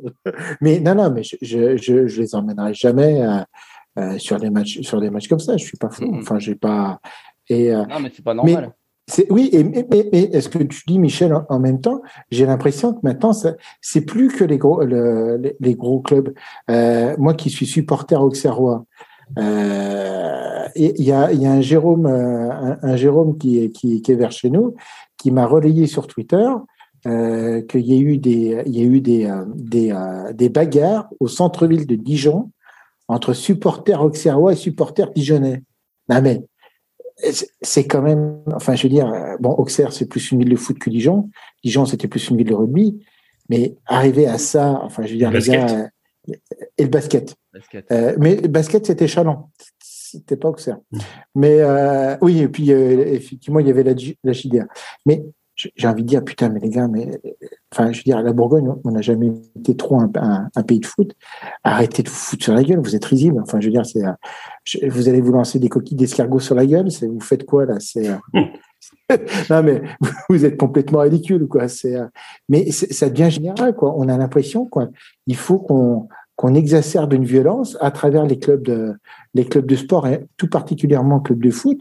Et j'ai envie de dire, mais c'est c'est plus possible, quoi. C'est euh, euh, parce que même même à Bollard, qui est qui est quand même connu pour son public bon enfant, on a eu un, un envahissement de terrain cette année, quoi. Oui. Ah, alors, euh, Jérôme, je sais pas si tu te souviens, euh, il y a dix ans, hein, avant que le PSG soit Qatari, il y avait un président qui s'appelait Robin Leproux euh, et qui avait Bah, lancé un, ouais. Qui avait lancé un plan de pacification euh, du, du Parc des Princes, qui avait été très décrié à l'époque, mais il faut dire que euh, finalement, hein, euh, on, on en voit, euh, on, on en voit les conséquences positives. Alors la première conséquence positive, c'est que effectivement le PSG était déjà en vente. Hein. Canal Plus voulait déjà le, le vendre, mais c'était compliqué de le vendre avec ces, ces problèmes d'ultra. Oh, pardon, je te coupe. Vas-y, mon Jérôme. Sadio Mané. Sadio Mané qui vient de marquer la belle, belle contre-attaque de Liverpool euh, dans la profondeur. Sadio Mané du pied droit. Euh, comment dire euh, l'opposé. Enfin, je veux dire, passe de Thiago dans la profondeur. Sadio à l'opposé du pied droit, tranquille. Fait du pied, sécurité. Voilà, Liverpool mène à zéro. 1-0. Euh, Sadio Mané, euh, ballon d'or africain, mon Jérôme? Devant Salah? Ah, Euh, c'est Il y dur. a la hein. concurrence au niveau de l'Afrique, parce que au niveau des ballons d'or, voilà, si le ballon, enfin, pour moi, le ballon d'or doit être africain cette année, mais bon, voilà. Bon, super. Euh, mon Jérôme, pour revenir sur, euh, sur Robin Leproul et, et, et le plan du ouais, PSG. mais, ouais, je sais pas, c'est, pareil quand on pense, euh, on pense à la, certains, alors, ce que j'aime bien en France, c'est qu'on regarde, euh, quand ça, quand ça arrange certains, ils regardent d'un côté, quand ça, quand ça arrange d'autres, enfin, quand ça les arrange autrement, ils regardent de l'autre côté. Donc là, les dirigeants français regardent plus la première ligue que la Bundesliga, par exemple, hein, parce que là, j'en parlais tout à l'heure, la Bundesliga, il y a quand même bah, des stades. je- J'aimerais bien d'ailleurs avoir le. Ah non, but annulé pour euh, le Ah. de Sadio Mané. Pas de Là, but la, pour Mané. La VAR a tranché. Sadio est hors jeu. Bon, bah, voilà. Donc euh, pas de but de Sadio Mané, donc pas de ballon d'or pour. Euh, pas de... Pas ballon d'or. Ça tient un peu de choses. Ça tient un peu. Comme quoi. hein. Et, euh, et voilà. Donc ouais non. Euh, a- certains regardent la première ligue en disant bah, regardez les stades, euh, il n'y a pas de, il y a pas de il n'y a pas de, a filet, il n'y a pas de technique, les gens sont assis, gna, gna, gna. Oui, mais en même temps, la Bundesliga, les gens sont debout, il y a de l'alcool dans les stades, il y a des fumigènes. Voilà. Il- je pense qu'il faut que les Français se réfléchissent pour une fois, euh, enfin, se réunissent en en- entre Français et puis euh, pensent à quelque chose au niveau euh, de la France et non pas, euh, voilà, disent on fait comme on- parce que je pense que le plan Le Crew, oui, c'est plus inspiré de la première ligue que, que de la Alors, Bundesliga. Tu fais bien, tu fais bien, mon Jérôme, de, de parler euh, de, de la première ligue, parce que c'est vrai que ça va vite. Hein. Euh, Souvenons-nous quand même, il y a, il y a 30 ans, euh, les, les hooligans anglais, euh, les stades anglais étaient pas du tout pacifiés. Il y avait des, des problèmes de violence et des problèmes graves euh, euh, en, en Angleterre. Euh, donc, je vous parle de la, de, la Coupe du Monde 98. Hein, à peu près, c'est fin des années 90, début des années 2000. Euh, mais ça, c'est, ça, c'est les, ça, les Anglais. Pas la ouais, les Anglais, oui, bien sûr, les Anglais. Euh, et Non, non, mais je veux dire, oui, mais il faut, bah oui, mais les Anglais, il y avait, les- attends, il y avait des problèmes parce que les Anglais effectivement se déplaçaient en Europe, mais Oui, les, bon, les- Anglais qui se déplaçaient en Europe, c'était les mêmes Anglais. 97, maintenant, Oui, mais c'était les mêmes Anglais qui. 97 de euh, Liverpool, euh, c'était pas la faute des supporters. Je viens de, non, mais je suis d'accord, mais cette il y avait- fameuse, cette fameuse euh, finale. Voilà, non, mon, mais. mon- mon Jérôme, non mais je, dit, parle pas que, euh, je parle pas que du stade du SL. Je, je dis, euh, je, dis aussi Non, que non, non, non, moi, je te euh, parle il y avait le problème avec, ces, avec de- tous ces, ces, ces hooligans. Je veux dire, les supporters euh, anglais, euh, tous les week-ends, t'avais des, t'a- t'avais des problèmes. Oui, Euh, et à l'époque, à l'époque, on venait voir ce qui se passait. À l'époque, on venait voir ce qui se passait en première division française, parce que justement, la France faisait office de référence. Maintenant, vous voyez, quelques Mmh. années plus tard, euh, il faut qu'on on va regarder ce que nos, nos voisins européens ont fait. C'est vrai, euh, Arnaud, que euh, la première ligue a fait un formidable travail, euh, on va dire au tournant euh, euh, des années 2000 jusqu'aux années 2010, pour pacifier ces stades et pour ne pas être dans le tout répressif. Et c'est vrai que quand on voit qu'il n'y a pas de filet, que les supporters sont vraiment mais, mais, mais, tout de suite sur le terrain euh, et qu'il y a une formidable ambiance dans les stades anglais et pas uniquement dans les grands clubs, j'ai même envie de dire surtout dans les petits clubs, bah, ça fait rêver. Mais euh, l'ambiance dans les stades anglais aujourd'hui n'a rien à voir avec celle d'il y a 20 ans. Ouais. Euh, on va dire qu'ils, oui, ils n'ont pas fait du tout répressif, ils ont fait une inflation des prix monstrueuse.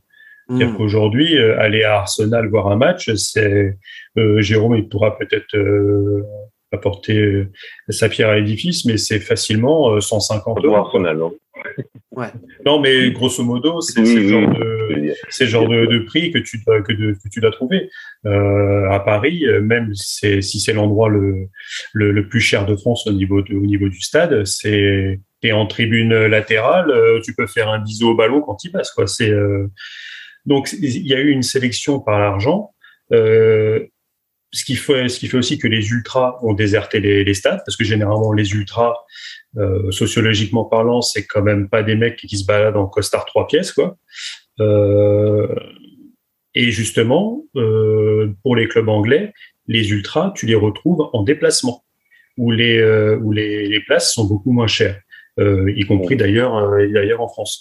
Donc, c'est pas rare d'avoir ton équipe qui est plus supportée à l'extérieur que euh, qu'à domicile. C'est bien pour ça que je sais plus, c'est c'est il y a, il y a deux ans ou il y a trois ans où Paris était avec Liverpool euh, en poule euh, 2000, 2500 Parisiens faisaient, faisaient plus de bruit que, que Anfield, quoi. Parce que finalement, Anfield, à part le You Never Walk Alone du début où les gens chantent, où ils chantent à la fin quand ils ont gagné, ce qui arrive très très souvent, euh, au milieu, c'est quand même pas Ah, ça euh. Comparé comparé Oui, non, je je à- à- au Anfield des années rappelle le match contre 80-90. euh, au, au niveau euh, comparé, si tu compares à 80-90, euh, là, t'es, si t'es allé au stade avec des bouchons d'oreilles, quoi. Enfin, c'est euh, là aujourd'hui, c'est c'est plus tranquille. Alors euh, en France, Paris a fait le plan Le Pou parce qu'il y a il y a eu il y a eu un mort autour du stade. On a attendu qu'il y ait un mort pour qu'il fasse quelque chose. Alors après, il fallait aussi préparer la mariée et la faire la plus belle possible pour euh, pour la vente. Euh, Est-ce que il va falloir qu'il y ait un mort à un, Saint-Étienne-Lyon ou Lyon-Saint-Étienne euh, ou un Lille-Lens ou euh, un Strasbourg-Metz euh, Enfin des en Bretagne ça ça va, ça c'est c'est pas encore trop trop violent. Alors après, est-ce que cette augmentation justement euh, ouh, qui, qui, qui est la au-dessus. Euh, est-ce qu'il, euh, est-ce que c'est un peu le, climat depuis deux, trois ans, quatre ans où les gens s'expriment de plus en plus dans la violence, dans leurs revendications, et finalement quand tu vas dans le stade, les ultras sont aussi dans, dans, dans la revendication. Ils veulent du fumigène, ils veulent faire finalement ce qu'ils veulent, euh, ils veulent participer dans les trucs du club, etc. En mode sociaux ceux, ceux qui ne le sont pas, parce que ce n'est pas le, le modèle, le modèle espagnol. Euh, ils veulent être écoutés, euh, ils veulent vraiment participer et, et, euh, et se mettre dans la vie du club, voire même des fois vont trop loin parce qu'ils pensent que le club est à eux. Alors, faudrait, faudrait, je vais rappeler. Alors, il y a peut-être des ultras qui, qui nous écoutent, mais messieurs, le club n'est pas à vous. Alors, ok, vous pouvez dire que les, les propriétaires passeront que vous, vous serez toujours là, soit. Mais euh, sachez que, que c'est. Alors que Arnaud, pas- euh, en parlant c'est d'ultra, euh, il y a effectivement un Ouais, mais ultra. enfin, Attends, mon Jérôme, attends. Je- Juste, il y a, il y, a, oui, il y, a, excuse-moi. il y a un ultra qui est en train de nous suivre. Euh, c'est Tom. Voilà, euh, qui, on le salue, il est, il est sur le chat. Euh, et d'ailleurs, il nous dit euh, la situation à Lens avec les sièges jetés dans la tribune, plus di- soi-disant plus familiale, ça a dû quand même en traumatiser euh, plus d'un sur place, enfants comme parents. Euh, donc ça, c'était euh, en réponse à ce que disait Michel Panini sur le public lensois. Ok, meilleur public de France, mais là aussi, il y a des débordements. Vas-y, mon Jérôme. Non, je voulais rebondir ce que disait Arnaud par rapport aux ultras. Le club ne leur appartient pas. Le club appartient à personne. Il n'appartient pas à un supporter, il n'appartient pas à tous les supporters, il n'appartient pas à leur, à, à leur propriétaire non plus. Euh, Olas, c'est pas son club. Ok, il a, il l'a porté euh, au sommet, il a gagné six titres de champion de France avec avec eux, mais c'est pas son club. L'OL existe avant lui, l'OL existera après lui. Donc euh, il y a, y a un moment, faut se dire. Euh, voilà, c'est pas ok, je suis d'accord, c'est pas le, les ultras ne sont pas propriétaires non plus de, de, de la marque du club, et euh, je pense pas qu'ils le revendiquent un tel, Mais euh, voilà, le fait est qu'à Paris, euh, il n'y a plus de culture ultra parce que ben, avec le temps de Si, foot, c'est revenu. C'est c'est revenu il y a quelques années. revenu, que mais les ils ont Qataris quand même des- se sont, Ah, euh, les, les Qataris se sont rendus compte que, euh, en fait, euh, le Parc des Princes était devenu un théâtre où tu Ah, avais Donc, plus, un, oui. plus un bruit. Donc ils ont euh, ils ont filé les Non, mais je veux dire, les cubes ultras, au pas cube, que- euh, que- pour pour faire repartir la chose. Quoi. Mais en même temps, et il y a- il y a- vas-y, les vas-y. ultras ont quand même dit au départ, euh, quand il y a eu le plan Le Pou, nous, on n'est pas dedans. Enfin, ils se sont euh, Ah bah oui. dit, Bah oui, mais les mecs, tu les, tu, tu les privais de faire, euh, de faire n'importe quoi. Donc forcément, ils étaient pas contents. Mais, mais il y a aussi, il y a aussi, moi, il y a eu euh, un truc moi que je trouve aussi euh, intéressant, mais en même temps, on, on va focaliser un peu sur l'os parce qu'il il, il a aussi fait des actions. Non, non, mais ce que je veux dire, c'est que euh, quand tu regardes, par exemple, pour Olas, Olas, euh, c'était le premier à attiser quelque part un peu ces, ces sortes de, de classicos parce que où alors lui pouvait en plus capitaliser sur le derby, euh, le coût des réflexions avec euh, la PlayStation ou euh, avec euh, les, les, les supporters de Saint-Etienne ou euh, les- c'est- pareil. Enfin, je veux dire, le discours qu'il a eu par exemple dimanche, tu réactives de la violence quelque part par son discours. Tu vas et, et en fait, qu'est-ce que tu vas essayer de faire Tu vas essayer de, de capitaliser la sympathie au, ni- au niveau de, de tes euh, de tes supporters. Pourquoi? Bah, Tout simplement pour que tes supporters viennent au stade et après ils viennent consommer aussi au stade. C'est ce discours-là aussi. Il a c'est un, discours euh, un discours de consommation de d'assurer euh, d'assurer un, public qui vient au stade, qui va qui va défendre ses couleurs. Et, c'est pour moi maintenant vraiment problématique parce que tu Olas, c'est la partie visible de l'iceberg. Il y a plein de gens maintenant qui sont comme ça quand tu regardes. Et euh, Euh, bah, Paris, c'est ça. hein. Paris, euh, le Parc des Princes, euh, c'est un, parc d'attractions. On, on, te, on te fait venir. alors, Paris a toujours été un club paillette. Hein. On a toujours acheté des grands joueurs. Même quand on était en Ligue 2, on faisait venir des internationaux français. hein. Donc, euh, à la création. Paris, on a toujours mis des, des beaux joueurs pour faire venir. Pour faire venir le public dans le parc. Et là, encore plus ces, ces dernières saisons, depuis dix ans, où c'est Paris aujourd'hui, c'est une marque. Donc, euh, Mais, mais regarde par exemple ce qui s'est passé au Auxerre. Là, je, je reviens par exemple sur mon exemple bourguignon. Enfin, je veux dire les, les, que, que ça se batte à Dijon entre un, un, un derby bourguignon. Alors il y a eu euh, en début de saison, moi je, je suivais de ça un peu d'un peu ça me faisait rigoler. Mais en gros, il y a eu Dijon qui a acheté le, notre numéro 9 à Auxerre. Euh, ça fait euh, ça s'est euh, ça s'est à moitié frictionné entre supporters auxerrois et supporters dijonnais. J'ai jamais vu ça de ma vie. Enfin, déjà des supporters dijonnais. Alors, euh, il y a certains sur Twitter qui, qui, qui supportent un peu Dijon, je, je trouvais ça quand même complètement risible. Il n'y a jamais eu d'animosité entre les deux clubs. Et là, on sentait que ça s'engrainait. Et, et, et là, le point d'orgue, c'est de se dire, mais en même temps, euh, quelque part, les, les clubs, ça, ça capitalise un peu dessus, parce que tu vas mettre un peu de rivalité, tu vas, tu vas, tu vas un peu chicorer tes supporters, tu vas leur dire, ah, il faut vraiment qu'on soit meilleur que les autres, hein, vous voyez, parce qu'il y a Dijon, ils descendent de première division, mais il faut vraiment leur montrer que les le, le, le premier club bourguignon, et tu vas essayer d'attiser un peu de, de, de, de, de, de, ferment un peu là-dessus, sauf que bah forcément ça active, c'est pas des bons ferments quoi. C'est-à-dire qu'au lieu d'avoir on va dire une base calme, et puis supporter, c'est supporter son équipe, c'est pas dénigrer les autres, c'est d'être derrière ses joueurs, de, de les supporter, même si ça va pas, même s'ils sont pas très bons. Il y a des années ça peut arriver, et même si ça descend.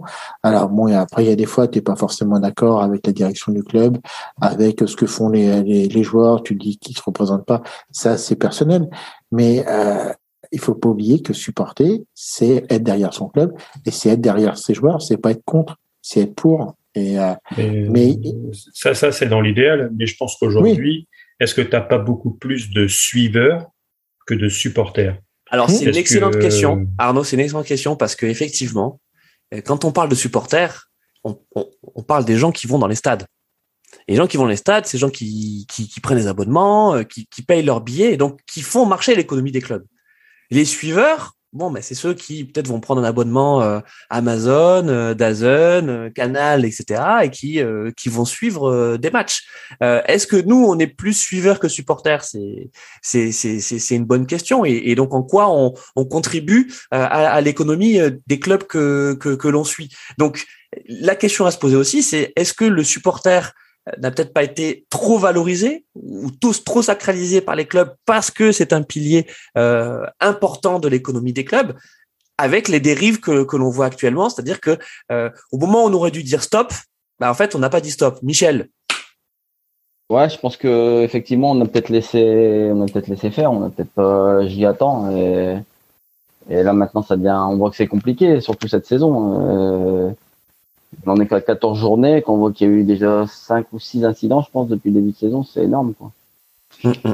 Donc, euh, ouais. Et, et, et, et c'est aussi, et, et, Michel aussi, ce qui est aussi énorme à dire, c'est que tous les présidents de club se sont couchés devant leurs supporters. C'est ça qui est le plus grave. Ouais, c'est que, euh, alors, j'aimais pas trop Nicolas, mais euh, il y a eu, il y a pas très longtemps, euh, il y a une vidéo qui est ressortie de Nicolas où, en gros, il engueulait ses supporters. Ça avait été il engueulait tout le monde, hein, Loulou Nicolas. Oui, mais, mais ça, ça, avait été, euh, je sais plus, ça avait été certains, apparemment, qui avaient, je, je, je, me souviens plus, en fait, de ce qui s'était passé à Montpellier, mais c'était à l'époque de Louis Nicolas, et où il avait dit, en gros, c'est des gros cons, euh, et puis de toute façon, ceux qui faisaient la sécurité, la sécurité à Montpellier. Je sais qui c'est, c'est moi qui les emploie. Euh, on va, on va s'expliquer avec eux. Euh, il avait eu quand même, on va dire, une certaine autorité de reprendre, de reprendre les rênes du club et de se dire, bah non les gars, vous faites n'importe quoi. Euh, il faut juste être, être derrière nous. Euh, là, la Rivière, mais même Longoria. Longoria, on dit qu'il a qu'il a eu un discours euh, plutôt propre et tout. Mais Longoria, enfin, je suis désolé, je suis, je reviens quand même sur le Marseille-Paris. Ce qui s'est passé entre Marseille et Paris, c'est pas admissible que les que les joueurs viennent. Euh, non mais Carlos, on, on est d'accord. On, est d'accord. Oui, mais ça veut, ça veut dire que les, les, les, présidents se sont complètement couchés devant, devant des, des personnes qui pensent maîtriser le club et c'est pas possible. Quoi.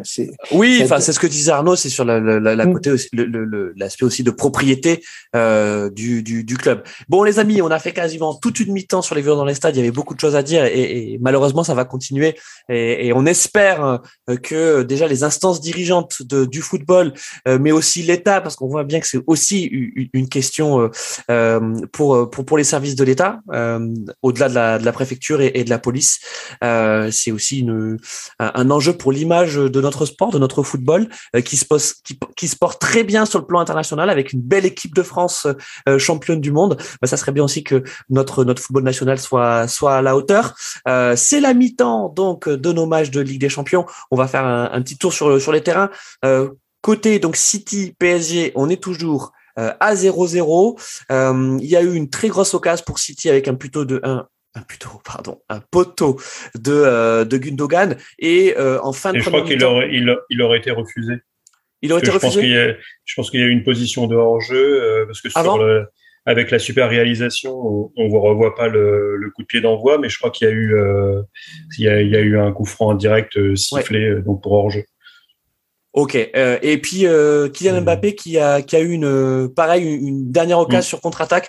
J'ai presque envie de dire que c'est presque la spéciale parce que il a tellement fait euh, Neymar qui, qui s'arrache et qui lui met un, plutôt un bon ballon. Alors ça manque peut-être un peu de puissance parce que peut-être que le ballon de s'il a été davantage en profondeur le ballon de Neymar, euh, Mbappé aurait pas eu à stopper sa course euh, et à forcer sa frappe euh, avec son, son enroulé un peu à la Thierry Henry, donc bon qui est passé cette fois-ci euh, euh bien au-dessus de la cage. Donc 0-0 euh, du côté de Liverpool Porto, mon Jérôme.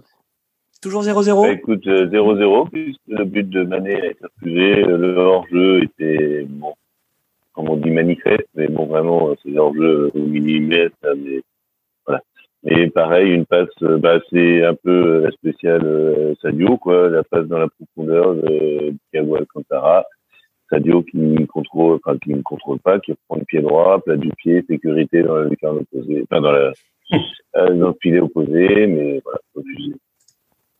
Refusé pour hors-jeu. Euh, on profite également de, de la mi-temps, merci mon Jérôme, euh, pour euh, pour passer un, un, petit message. Alors déjà c'est pas un message publicitaire parce qu'on on n'est pas rémunéré pour pour faire cette cette pub, mais c'est de la part d'un ami qui qui travaille pour le, le, nouveau média qui a été lancé par Daniel Riolo et Gilbert Bribois qui s'appelle Afterfoot la revue. Et donc je l'avais promis que que j'en parlerai.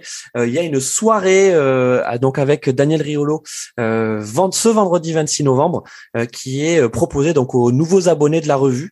donc on va on va retweeter avec le, le compte de Radio Mergazenco l'info. Donc si vous vous abonnez à la à la revue l'After Foot, qui est donc en est à son troisième numéro, eh bien vous pourrez assister à cette à ce cocktail conférence avec donc Daniel Riolo et Gilbert Bribois si si j'ai bien compris. voilà, moi j'ai lu le. Tu peux faire un peu de pub? Ouais, est-ce que Verratti est-ce, est que Verratti est invité au cours? Alors peut-être, mais il faut qu'il soit abonné, Verratti. En tout cas, moi j'ai lu j'ai lu le numéro avec l'interview de Platini sans filtre et je dirais que c'était c'était vraiment pas mal. Donc voilà, moi j'espère que cette revue elle va elle va continuer en tout cas à, exister parce que c'est différent de de l'after foot radio hein, pour ceux qui, qui suivent l'after foot sur sur RMC. Vous savez les autres RMC euh, par Radio Mergazenco. euh, ou, ouais, bon, je, je, sais pas vous, moi j'aime bien, j'aime bien écouter l'after foot, même si parfois c'est c'est un peu trop euh, festival à la saucisse. Alors c'est vrai que c'est bizarre quand on s'appelle Radio euh, mais c'est un peu trop la foire à l'empoigne et, donc on on n'arrive plus trop à suivre les, débats, mais je trouve que la revue, c'est peut-être le format papier aussi qui fait qu'on est, on est beaucoup plus posé euh, et, et, très agréable. Donc, euh, donc voilà, c'était le, c'était la petite publicité euh, pour ça. Et je crois que tu veux également faire un petit message. Euh, alors, à caractère promotionnel, mon Carlos Ben oui, euh, en fait, j'ai trompé le Radio Mergazenco. J'ai participé à un autre podcast il n'y a pas très longtemps. Alors, c'est le podcast Mes disques à moi. Et euh, en fait, euh, c'est Murdoch, en fait, euh, un grand amateur de musique qui donc fait ce podcast, ce podcast généralement d'entretien. Et en fait, il a lancé un, un petit des, des, petits épisodes additionnels en fait où ça s'appelle Years Ago et en fait et, les gens peuvent venir s'ils veulent et en fait on fête l'anniversaire d'un album et en fait on a fêté l'anniversaire euh, dimanche dernier, euh, les 46 ans de euh, A Night at the Opera de Queen. Et en fait, bah, on parle de l'album, on parle du groupe, et puis c'était aussi l'occasion de célébrer les 30 ans de la mort de Freddie Mercury, qui, qui sont en plus aujourd'hui. ça fait 30 ans qu'il est, qu'il est décédé. Donc on a fait un épisode avec lui, et c'était super sympa. C'est sur son flux de podcast, donc euh, allez-y. effectivement, Carlos, et ça a été retweeté hein, euh, avec euh, avec délectation par Radio Mergazenco. Donc vous pouvez le retrouver également sur notre feed. Donc cet épisode euh, qui donc avec Carlos, hein, qui est notre digne représentant, où ça parle musique. Exactement. Et il faut savoir aussi que ce Murdoch fait et pourrait s'affilier avec nous puisqu'il fait un podcast qui s'appelle C'est qui en pôle. Et en fait, alors je sais que nous avons un flux où euh, il y a des spécialistes F1 euh, qui parlent euh, de, des, des, des, grands prix juste après le, Grand Prix. Et ben lui il fait pareil avec la MotoGP. Et, et c'est pareil. Bah, il faut il faut il faut aimer les sports mécaniques, mais mais c'est voilà, il faut, il faut enfin quand il y a quelqu'un qui fait des podcasts de qualité, il faut signer et il faut, faut lui faire la pub, je trouve. Parfait. Non mais tu, tu as tout à fait raison. Alors je redis, hein, c'est pas de la publicité parce que ah, parce qu'on n'est vraiment pas rémunéré pour, euh, pour, pour, en parler. Euh, mais euh, mais voilà. On... C'est comme P2J les 93e. Et, et exactement. Ouais, je de la pub pour. Euh, Allez Jérôme, vas-y. Pour, pour un podcast Radio Mergazenco que j'écoute maintenant régulièrement, qui est le RMC Rugby, avec je crois le cousin de Carlos Miller qui est intervenu ce week-end. Euh, voilà, j'ai pas pu regarder euh, le match de l'équipe de France parce que pour, pour cause de Rennes Montpellier, donc euh, voilà, j'ai réécouté le, le, podcast et euh, c'est vraiment excellent. Alors, je vais pas citer les, les noms des intervenants parce que j'ai déjà oublié. Je crois que c'est je crois que c'est ton cousin qui s'appelle Thomas Castagnier. Non, moi, moi c'est mon cousin, c'est Christian Califourchon. Ah, c'est excellent. voilà, bon c'est les noms merguez que j'ai oubliés, mais voilà, c'est vraiment excellent pour ceux qui aiment le rugby. Et, et euh, là, il y a un intervenant en plus euh, assez, euh, assez de pack de potes. Ouais, exactement. non, mais merci, euh, merci, merci Jérôme pour pour l'équipe de, de barbecue rugby. Ils, ils, vont, ils vont apprécier. voilà. Non, parce qu'ils m'ont demandé, ils m'ont demandé d'intervenir. J'ai dit non, le niveau, c'est pas la peine déjà que j'y connais rien en foot et que j'interviens barbecue foot. Alors. Ouais, et c'est ça, Jérôme. En fait, tu veux dire, on est plus généreux chez barbecue foot que chez barbecue rugby. Hein. C'est ça. plaisir d'offrir, je de recevoir. bon, euh, parfait. Euh, les, les matchs vont, vont, vont repartir. Euh, L'occasion de, de lancer un, un, un, nouveau débat. Alors, un, un débat, je sinon, pense va... le, oui, l'information de la mi-temps, c'est que Paris est qualifié pour les huitièmes. Ah oui, effectivement, avec un match nul, tu as raison, avec un match nul, Paris. Euh, enfin, c'est sur, surtout c'est que dans le même temps, euh, Leipzig est, en, est mène 4-0 à la mi-temps contre Bruges et qu'une défaite de Bruges, qu'importe le résultat de, de City Paris, même si Paris perd, ils, ils sont assurés de finir deuxième. Ouais, alors on leur souhaite quand même de terminer premier parce que ça, ça, ça leur assurait un potentiellement meilleur tirage. Hein c'est sûr que je préfère rencontrer Barcelone que le Bayern, le Bayern Munich. Ouais, ouais. Euh, non, mais de toute façon, comme il n'y en a aucun, comme il en a aucun de vacciné, tu vas rencontrer des cryptés hein, du Bayern Munich. Euh... Ouais, mais si on les, si on les rencontre, c'est dans quelques mois. Donc, euh... bah, c'est ça. Le printemps. Avec la 14e, oui, bah avec la 14e vague du, du Covid, hein, c'est ça. Euh, les amis, euh, donc euh, pendant que le, le match reprend euh, du côté de Manchester City, je vous propose qu'on parle de la performance des clubs français, euh, performance générale des clubs français euh, en, en, Europe, parce que on a vu un, alors peut-être pas un joli match hier euh, du LOSC, mais un match efficace, oh, un match de roublard. Hein euh, donc, euh, bah oui, c'est ça, contre le Salzbourg, oui. victoire 1-0, hein, un but de David euh, suite à un billard euh, dans, dans la surface. Mais en tout cas, derrière, ça fait euh, que Lille termine premier du groupe et, et a de fortes chances d'être d'être qualifié. en Ligue Europa, ça se place plutôt plutôt pas mal aussi, avec nos clubs engagés. on a Lyon qui pour l'instant fait un fait un sans faute. On a Monaco qui est qui est bien parti.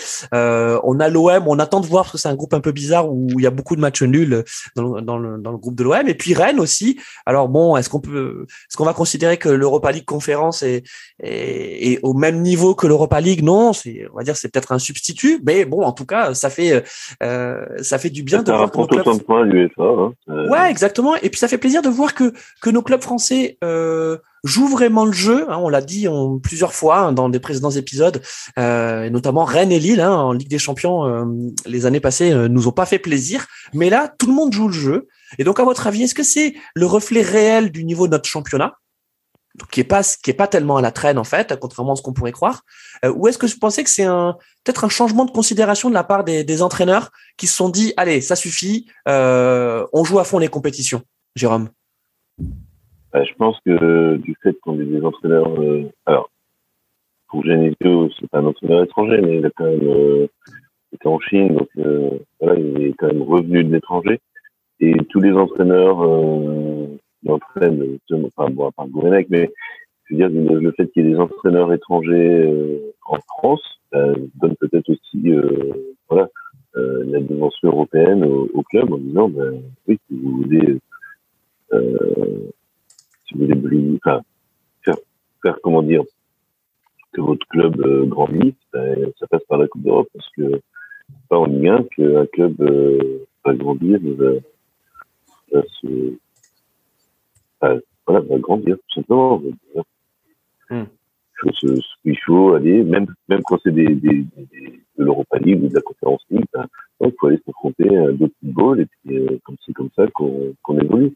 C'est comme ça que le football français peut justement euh, prétendre à être au niveau des autres, des autres ligues. Des, des quatre euh, fameuses, quatre grandes ligues. Euh, je vois ça comme ça. Ouais, merci, merci Jérôme. Euh, Michel, toi, toi aussi, tu as, as, as l'impression que cette saison, il y a eu une forme de déclic des clubs français en, dans, dans, dans les coupes d'Europe ou c'est peut-être ouais, je pense, non je pense qu'il a joué il a joué vraiment d'ailleurs Gourvenec l'a dit euh, après le match hier euh, qui jouait cette compète à 300% euh. d'ailleurs ils ont des meilleurs résultats en Ligue des Champions peut-être qu'en championnat en ce moment d'ailleurs ça se voit un peu mmh.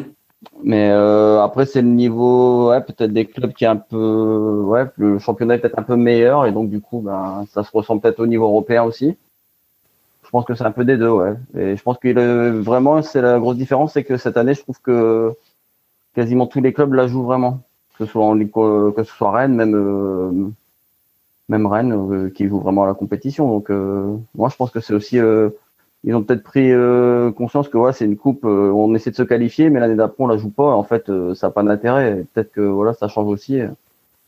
Ils sont peut-être dit que c'est peut-être bien de la jouer parce que bon, malgré tout, c'est important au niveau européen quand même de représenter le pays et de puis de ramener des points aussi à UEFA. Arnaud, tu, tu, es d'accord avec avec Michel? C'est un changement de mentalité. il y a, il y a un changement, il y a un changement de mentalité, mais il y a aussi un changement pécunier parce que je, je, ferai juste le rappel que les droits de la Ligue 1 sont passés de 1 milliard 100 à à peu près 550 euh, millions d'euros et que par exemple Lille s'il se qualifie pour les huitièmes de finale c'est 18 millions qui rentrent dans les caisses mmh. euh, en étant bassement matérialiste et connaissant euh, ce cher monsieur Létang qui est à la tête de Lille euh, le pognon c'est important mmh. euh, après il y a aussi le, le contexte c'est que je je pense qu'il y a quand même moins de joueurs qui sont partis du championnat de France cette année et qu'il y a des, très bons joueurs qui sont arrivés. Euh, Rennes a fait euh, l'un des plus gros mercatos de son histoire. Ah bah tu me spoil là Je suis désolé de vous spoiler les gars, mais but eh pour Paris et but de Kylian. But de Kylian suite les amis à une action mais de très très grande classe. Euh, dire, on a retrouvé le circuit préférentiel euh, Neymar, Messi, Mbappé.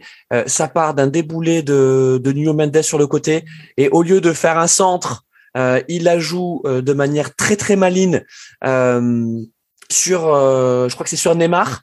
en plus avant, on a eu sur la passe un petit euh, ouais, un, un, petit geste technique de, de, de, de, Neymar qui la joue vachement bien parce qu'au lieu de prendre la balle, il la laisse passer entre ses jambes. On a Messi qui temporise très bien, euh, qui euh, et qui derrière voit voit Mbappé et Mbappé clinique entre les jambes.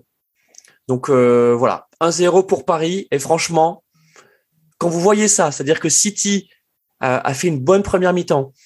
on était reparti sur les mêmes bases en début de deuxième mi-temps et que derrière vous prenez un but comme ça, c'est-à-dire que vous savez que la menace, elle est permanente, hein, Arnaud. Euh, là, bon après, pour temporiser un petit peu, l'action est très jolie, mais la passe décisive de Messi pour euh, pour Kylian, c'est un petit coup de cul parce que techniquement, il, il, la met pour Neymar, mais elle est déviée par deux joueurs. ça revient sur Mbappé qui est au deuxième poteau et il a juste entre les jambes euh, Ederson. Ouais. Mais sinon, l'action euh, développée, magnifique quoi. C'est une des types d'actions qu'on a vu en première mi-temps contre Nantes euh, mm. euh, samedi. Typiquement, c'est ce qui c'est ce qui se passait au milieu de terrain euh, ou devant, ça combinait parfaitement et il y avait juste le dernier geste qui était un peu compliqué. Euh, et là, euh, ça va être, je vais pas dire boulevard quand même pour pour Paris, mais quand tu mènes un zéro, City va devoir se découvrir et on a quelques joueurs, euh, notamment un certain numéro 7, euh, futur madrilène, qui va, qui va pouvoir partir dans le groupe. Et, euh, je, suis désolé, la, constance de ne pas vouloir mettre de neuf pour Guardiola. Enfin, City a eu des, des énormes occasions en première mi-temps, je ne le conteste pas, mais depuis le début de la deuxième période, il n'y a pas de, en fait, il n'y a pas de présence devant, et tu as l'impression qu'en fait, bah du coup, vraiment, la Paris, c'est euh, c'est qu'en fait, il n'y a pas forcément de présence physique devant. Et euh, ça ne pas en défendre, en fait, et ça défend pas si mal que ça. Et effectivement, quand ça sort, en fait, vu qu'il y a 46 000 milieu de terrain Manchester City, dès que ça commence à contrer avec Kiki derrière, eh ben, il n'y a plus personne, quoi. Et, euh, et, et là, bah, Nuno Mendes, effectivement, il fait une super course et on voit que derrière, bah, ça revient vite, ça s'affole parce qu'il n'y a pas d'organisation défensive, quoi. C'est tout est euh, milieu de terrain. Ouais, euh, alors. Et dès que ça se T'es un peu dur, Carlos, parce que là, euh, là, les Parisiens, ils font vraiment la tactique du rat crevé.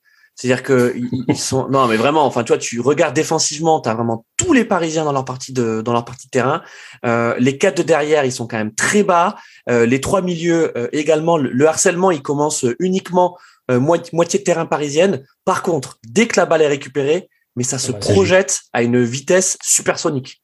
Mais c'est, je l'ai déjà dit plusieurs fois, on a l'équipe de contre la plus chère du monde. Ah ouais.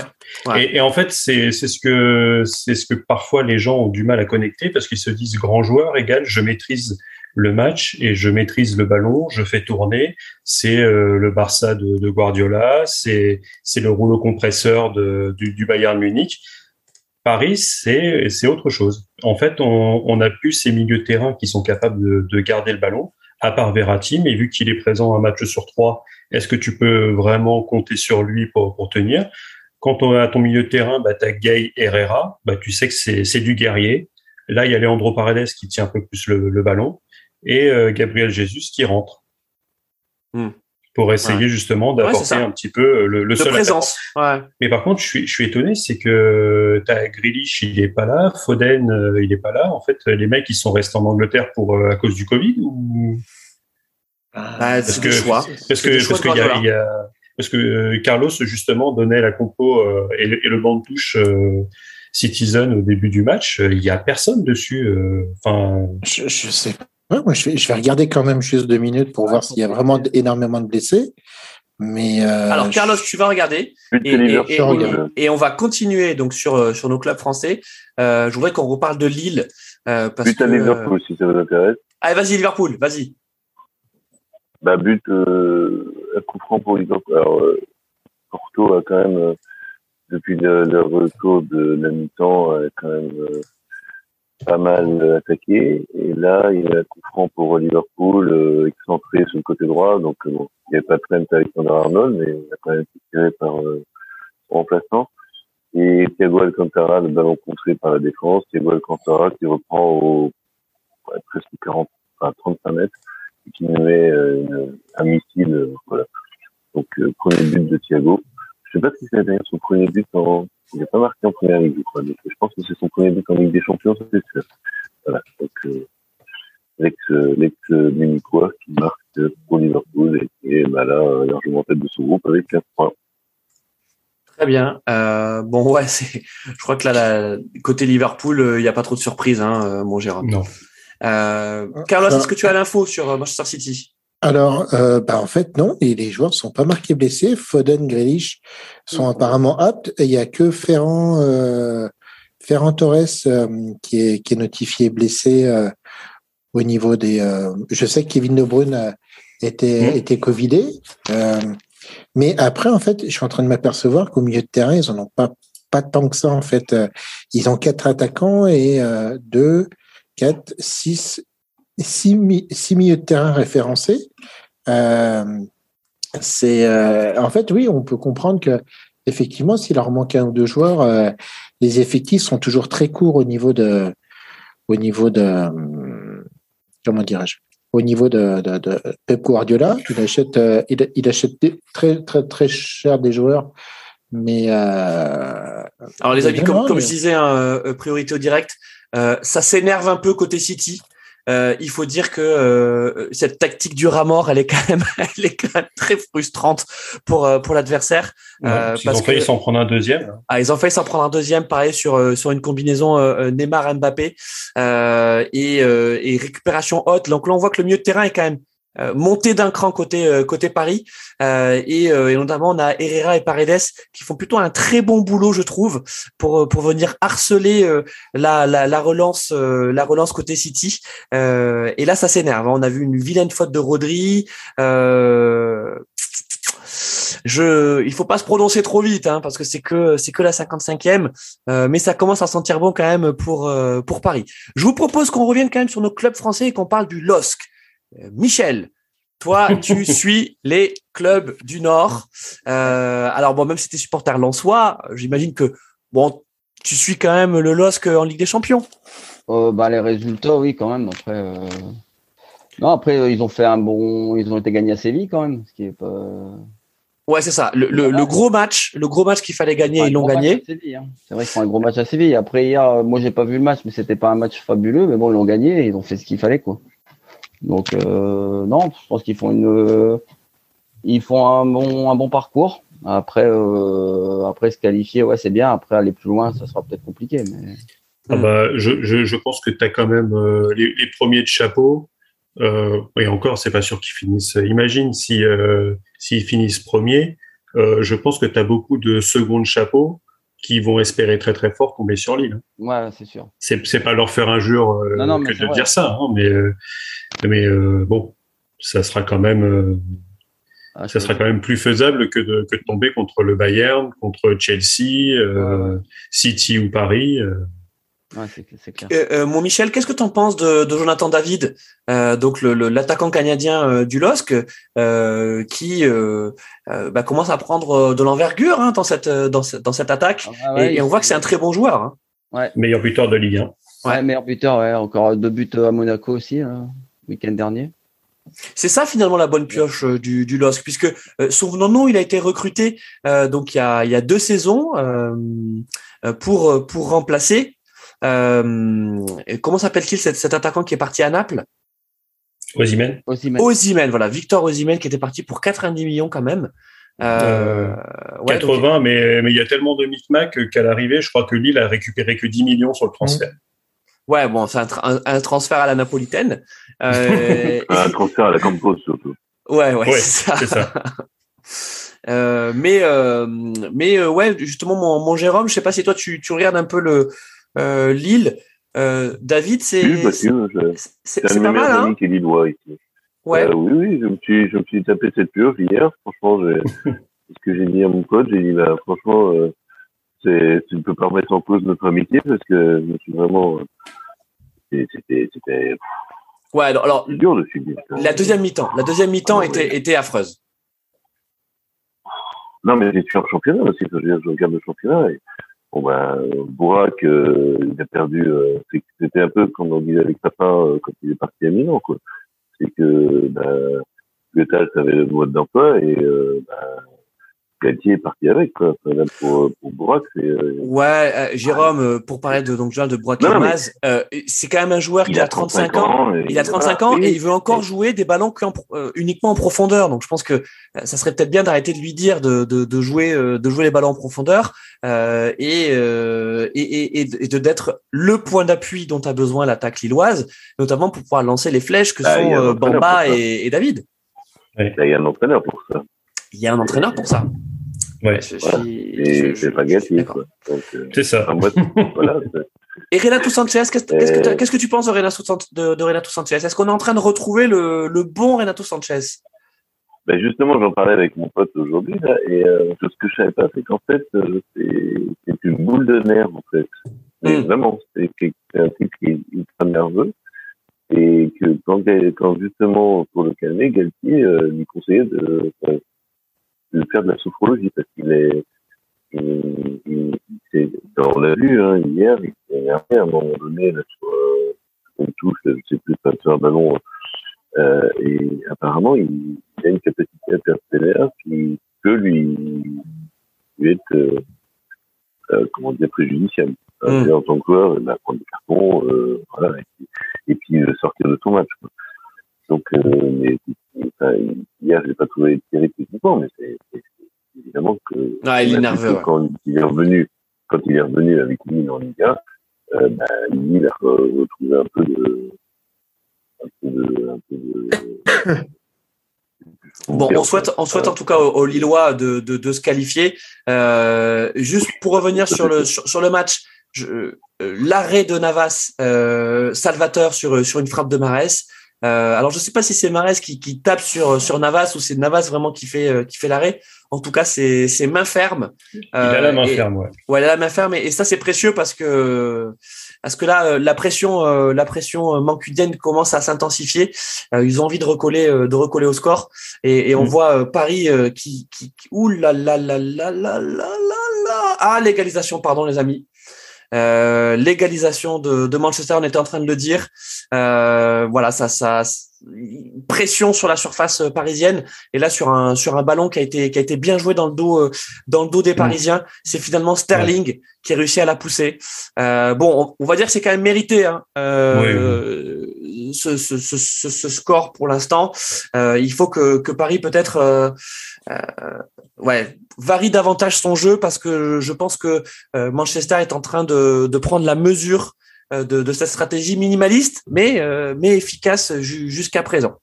Euh, donc, un partout. Tu nous dis également, Jérôme, si à Liverpool, il y a quelque chose, euh, euh, il y a Bah, quelque chose qui se passe. de Ouais, Porto, pression Porto qui... sur le but de oui oui qui presse toujours bah ils, doivent gagner hein Liverpool euh, mais Liverpool euh, euh, continue ses, ses vagues. Euh, il n'y a pas eu de changement, donc toujours, euh, toujours euh, Sadio Mané. C'est Minamino qui est, qui est devant avec euh, Origi, parce que j'ai pas précisé au départ. Euh, Ouais. Origi, le, le joker euh, Champions League, enfin de l'Europe.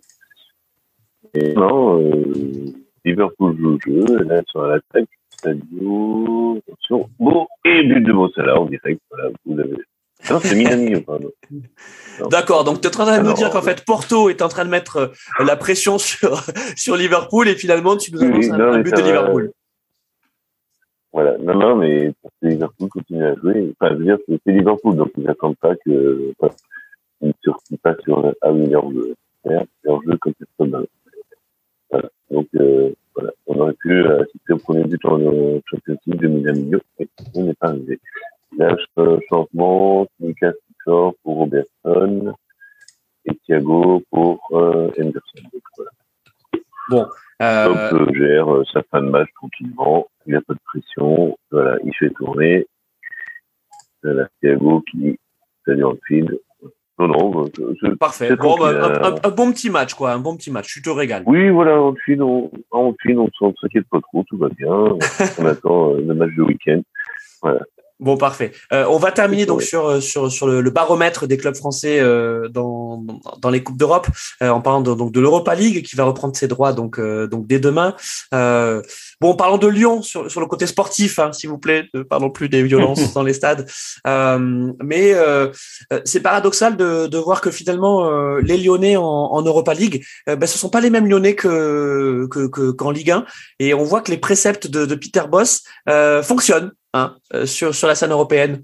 Euh, ce football offensif, ce football de, de, de pressing et, et de contre-pressing, euh, à tel point qu'on se dit que Lyon a peut-être quelque chose à faire dans peut-être quelque chose à jouer dans cette Europa League, peut-être Michel?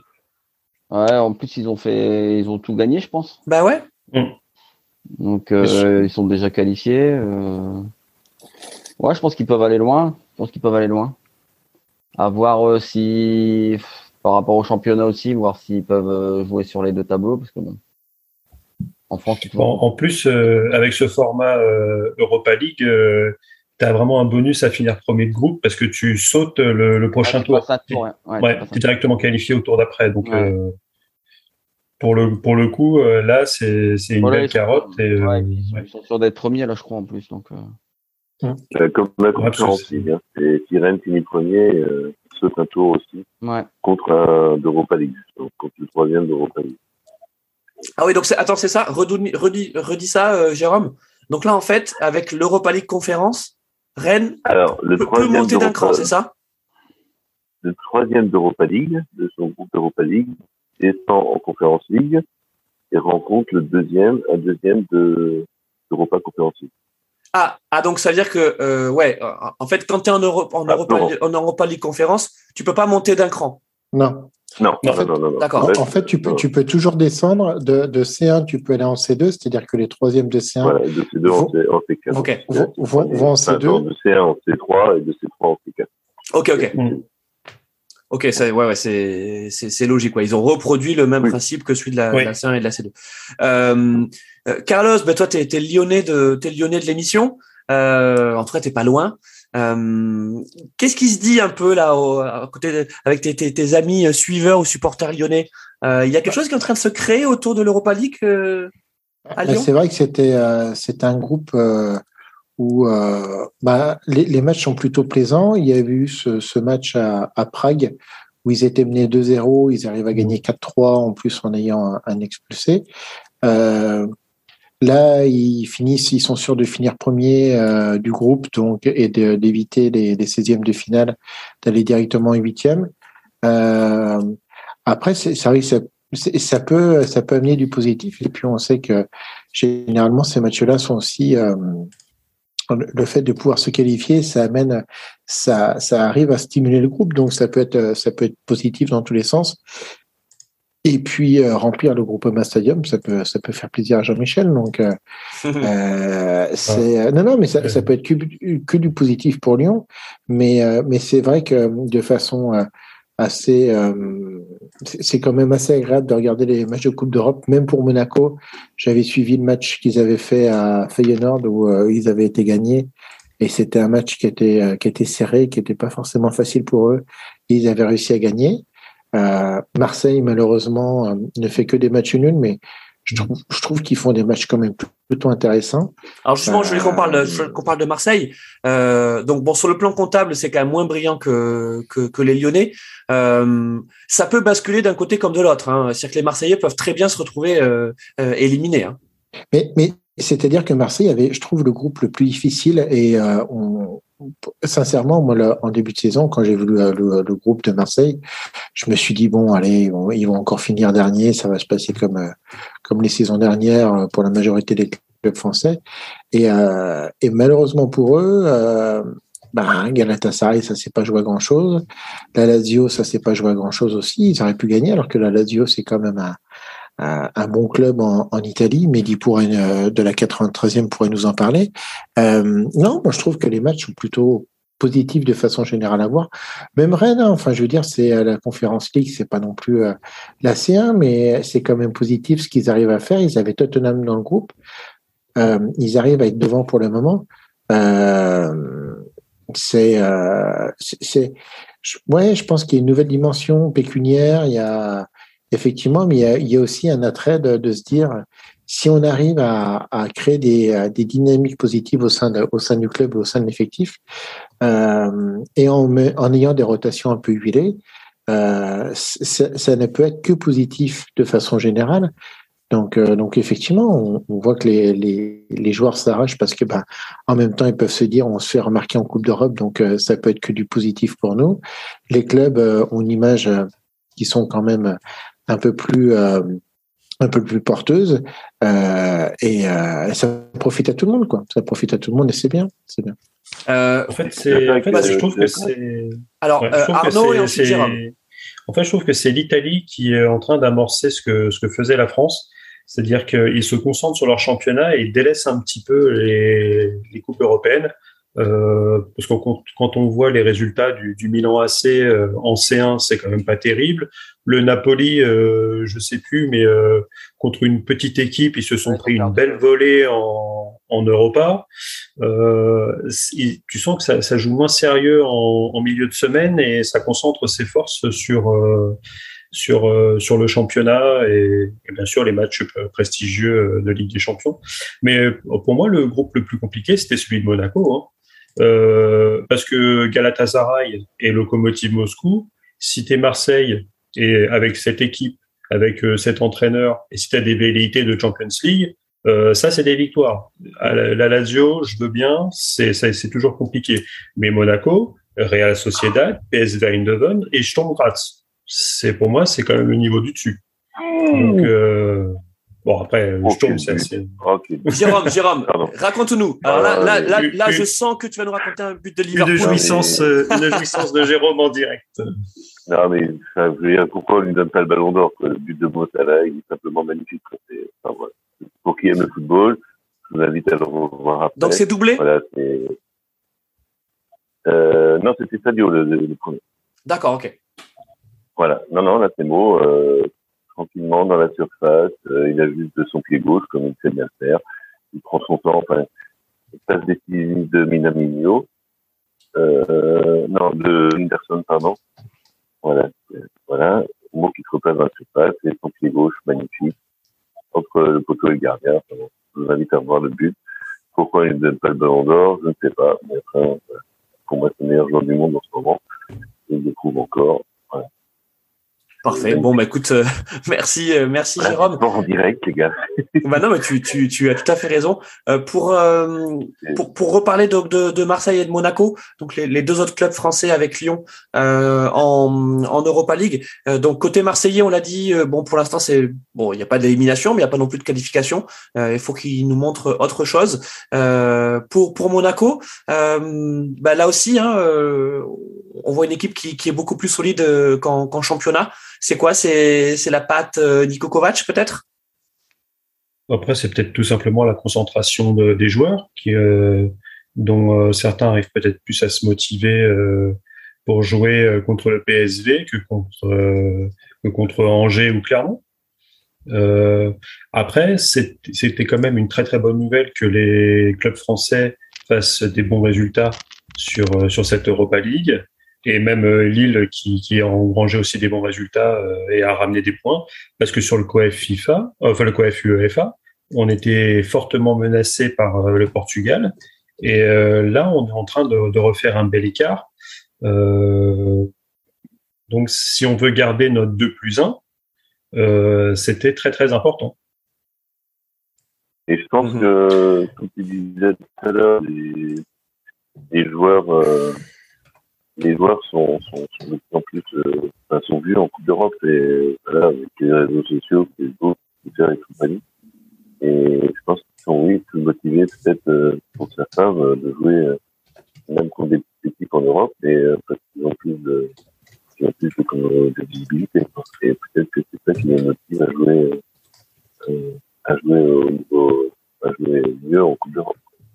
Et pour, pour, revenir sur, le, sur, les clubs, ben, la vérité du, du, jeudi, par exemple, pour Lyon, euh, n'est pas celle du dimanche euh, en Ligue 1. Quoi. Donc, mm. c'est pas parce qu'un club performe en, en Coupe d'Europe, en la direction, hein, c'est-à-dire, euh, euh, c'est pas parce que Lyon avait euh, vous avez gagné 3-0. Hein, contre, vous avez gagné largement en Europa League et bah, se sont retrouvés. Pas, voilà. Hmm. Alors, alors, pour le coup, Lyon, euh, Lyon, pour le coup, c'est quand tu regardes leur groupe, euh, qu'ils soient à 4 victoires en 4 matchs, c'est juste normal, quoi. Parce que euh, quand tu vois que les Glasgow Rangers, c'est le nom le plus gros, que tu as le Sparta Prague et Brandby. Oui, oui. Euh, oui, oui. C'est, on va dire que c'est normal. Oui, oui. Mais je pense que eux sont partis sur cette idée. On a gagné en Coupe d'Europe, donc de toute façon, ce week-end, il n'y a pas de souci, on va, on va refaire la même chose. Voilà. Non, c'est pas les mêmes équipes, c'est pas le même enjeu. Et euh, faut, faut vraiment, euh, je pense que aussi que les équipes françaises, ben, voilà, on peut performer en Coupe d'Europe, mais euh, c'est pas la même compétition que la Ligue. Oui, c'est, mais c'est, c'est ce qu'on disait tout à l'heure, c'est que aujourd'hui, un club de Ligue 1, même de haut tableau, il va jouer à Clermont, il peut pas mettre les coiffeurs. Parce que Clermont, ça va leur rentrer dedans, ça va jouer, et euh, c'est, c'est pas trois points faciles dans la musette. Quoi. Ben voilà. Et c'est ce que Rennes arrive à faire justement. Là, j'ai mm. regardé la conférence de presse de Genesio là, pour demain. On ne peut pas se permettre non plus de mettre les coiffeurs en, en, en conférence ligue on n'est pas qualifié. Euh, donc, euh, il faut euh, mettre une équipe sur le terrain. L'avantage qu'on a, c'est qu'on peut, on peut mettre, on a plus ou moins de systèmes possibles. À, voilà. Donc, et c'est vrai a des écarts, il faut, et on voit avec les grandes équipes, hein, Liverpool cartonne en Coupe d'Europe et pourtant ils se font, euh, sont pas cartonnés, non, qui se battre par euh, West Ham euh, en championnat. Euh, donc, voilà. Je pense qu'il faut que les clubs français comprennent que l'Europe, c'est pas, c'est pas, c'est pas la, la Ligue 1, c'est pas la même, c'est pas la même compétition. Parfait. Vas-y, Carlos, et on termine. Il y a aussi euh, qu'il faut se dire, c'est qu'il y a de plus en plus de professionnalisation de, du, du, football et que les euh, comment est-ce que je vais dire ça? D'un point de vue physique en fait il y a de moins en moins de différences. Alors après d'un point de vue technique c'est totalement différent. Mais euh, je trouve que d'un point de vue physique c'est ce que dit aussi Arnaud. Quand tu vas euh, quand tu vas à, comment dirais-je, quand tu vas à Clermont, euh, les, les, joueurs, en fait, il y a vraiment un niveau physique qui s'impose et, euh, et, on t'impose un rythme et, et, et on voit qu'en fait, l'écart le, le, se réduit de plus en plus entre les petits championnats et les grands championnats. Alors, entre Paris euh, et on va partir euh, et Murat, euh, le club qui a, qui a affronté Rennes, mais de plus en plus maintenant, tu as des tu as, quand même cette, cette, dimension physique qui est très importante dans le football moderne qui se réduit entre de façon de plus en plus importante et, euh, et tu t'aperçois que les, les comment dirais-je les, les, euh, les, joueurs arrivent à, à, faire beaucoup plus de choses et, euh, et, et du coup, ben, effectivement, un club comme Clermont, il y a peut-être 20, 30 ans, aurait complètement explosé dès le début de saison et aurait souffert, toute la saison. Mais je trouve que ben, maintenant, ça quand même, ça joue physique, ça arrive à tenir le coup et ça arrive à, donner le change face à, certaines équipes qui ouais, alors, les amis, alors, juste euh, pour vous dire que malheureusement euh, Manchester City a marqué le deuxième but. Euh, donc belle action. Euh, ouais, très belle action. Euh, euh, beau toucher de, de, Bernardo Silva qui qui remet en première intention un, un, centre sur sur Gabriel Jesus et qui en en bon attaquant la reprend bien du plat du pied et, la met hors de portée. Et, et c'est ce que je vous ai dit avec un vrai neuf, Manchester. Oui, coaching, un vrai neuf. Coaching payant. Tu, coaching tu, payant. Tu, tu, mets un neuf, tu stabilises ton attaque. Et ouais, ouais, ouais. Et, et, et, là, et ben là, ça prend de la consistance au niveau de Manchester City. Écoute, en tout cas, coaching payant de la part de, de Guardiola, ça c'est sûr. Donc 2-1 pour Manchester City face à Paris. Euh, mais c'est vrai que depuis le but de Paris, donc l'ouverture du score d'Mbappé, euh, on sentait les, les, Parisiens un peu sur le recouloir euh, et, et, City euh, hausser, hausser le ton. Juste mon Carlos, euh, donc on va clore. Il y, a, il y, a, quand même eu un raté de Neymar juste avant les. Et oui, il y a eu un raté de Neymar, tu as raison. Ouais. Juste avant le, le deuxième but, euh, sur, sur, une un, très très belle action euh, parisienne. Et, ouais. Mmh. Sur un nouveau contre. Dommage. Euh, juste pour clore donc ce baromètre des clubs français en, en Coupe d'Europe, euh, Carlos est en train de parler donc des, des, des petits clubs. Euh, je ne sais pas si Clermont est, est, est, le bon exemple. En tout cas, ce qui est sûr, c'est que euh, dans, euh, dans les, les, je sais pas, les 20 dernières années du championnat de France, il y a toujours eu euh, un promu qui a épaté. Voilà, qui a épaté, qui est arrivé avec sa fraîcheur, avec ses, avec ses idées de jeu, peut-être aussi un, un impact physique différent. Hein, ça, ça, dépend en tout cas des équipes et des années. Et, et peut-être que Clermont est, est cette équipe cette année. Voilà, tout simplement. Euh... Ben, on avait dit au début de la saison, Troyes jouait très bien aussi au foot. Voilà. Brest euh, avait des très très bons joueurs, avait, avait Cardona, des Fèvres, euh, etc. Euh, Clermont, ça, ça, joue aussi au foot. Alors ils, ils, se sont pris des belles des belles volées, mais les mecs ça joue. Voilà. Euh, ce, ce week-end, ils mènent un 0 contre Nice et euh, il faut un Gouiri de, de gala pour pour faire passer euh, Nice ouais, devant. Quoi. de mais après, ces problèmes de, ces problèmes de Clermont, c'est qu'il lâche souvent en fin de match, quoi. Mm. C'est, ouais. euh, et Nice, pour le coup, ils arrivent, eux, à, à, à, faire, à retourner des situations. Hein. On va pas revenir sur, euh, sur le 3-2 face à, face à Lyon, euh, ouais. où les mecs, ils sont menés de 0 à la 81e. Quoi. Mm, mm, Donc, euh, est-ce que c'est la galette, je, la, la, galette touch? Ça, c'est autre chose. Plus, euh, je serais plus du côté de Troyes, rien que pour le fait qu'ils aient pris Rami. Je trouve que, voilà. je trouve que de ramener Rami euh, en Ligue 1, et puis en plus, ce Pumier nous a mis un but. Donc, euh, rien, que pour ouais. ça, rien que pour ça, je dis bravo les Troyens. Quoi. Le troll est ultime. Euh, ça, c'est, voilà. Bon. Euh... Mais Clermont, non, je suis pas. Je pense que Clermont, ils sont dans la charrette largement. En plus, leur entraîneur, euh, euh, vieille école, je suis pas, non, je suis pas, je suis pas été par. Alors, par on, on, on, va, euh, on va maintenant, euh, on approche de toute façon de la fin de l'émission, hein, puisque euh, il, il, ne reste aussi que, euh, allez, on va dire un bon quart d'heure en comptant les arrêts de jeu, donc sur ce match City Paris qu'on suit en, en, fil rouge. je voulais qu'on parle bah, d'un club qu'on aime bien ici, qui est Manchester United, puisque donc ils sont à la recherche de leur nouvel entraîneur. Euh, après avoir enfin, j'ai envie de dire, renvoyé Solskjaer, qui était quand même lui aussi euh, sur sur la pente descendante depuis euh, depuis un moment. depuis et, trois ans. Ouais, depuis depuis depuis trois ans. Non, non, mais c'est vrai. Hein, c'est c'est c'est un intérimaire qui c'est un intérim qui a duré. grâce en fait, à Paris. Hein. Grâce ouais, à Paris. Ouais, c'est ouais. ça, mais en fait, grâce à chaque fois où euh, il était à deux doigts de se faire virer, et à chaque fois, il faisait une bonne perf, il gagnait un bon match avec des buts, etc. Et le mec, il, euh, il était, euh, il repartait pour un tour. Et euh, je sais pas si euh, les, les, aficionados de Manchester United sont comme les, les, les, supporters parisiens à mettre des entraîneurs out à toutes les sauces. Ouais. mais je pense qu'il y en a certains, ils ont dû être contents que Ole Gunnar retourne en Norvège. Quoi. Ouais, ouais. Bon, on n'a rien contre. Si je peux intervenir juste deux Oui, vas-y, mon Jérôme, bien sûr, évidemment. Deux choses. Euh, on, un club qu'on aime bien, parler pour vous. Hein. Moi, je me désolidarise de, de cette phrase. Oh, il n'est pas possible. Il n'est pas possible. Ah mais non, mais c'est comme si tu allais dire euh, le FC Nantes, un club qu'on aime bien. Oui, d'accord, bah, très bien, mais gardez-le pour vous.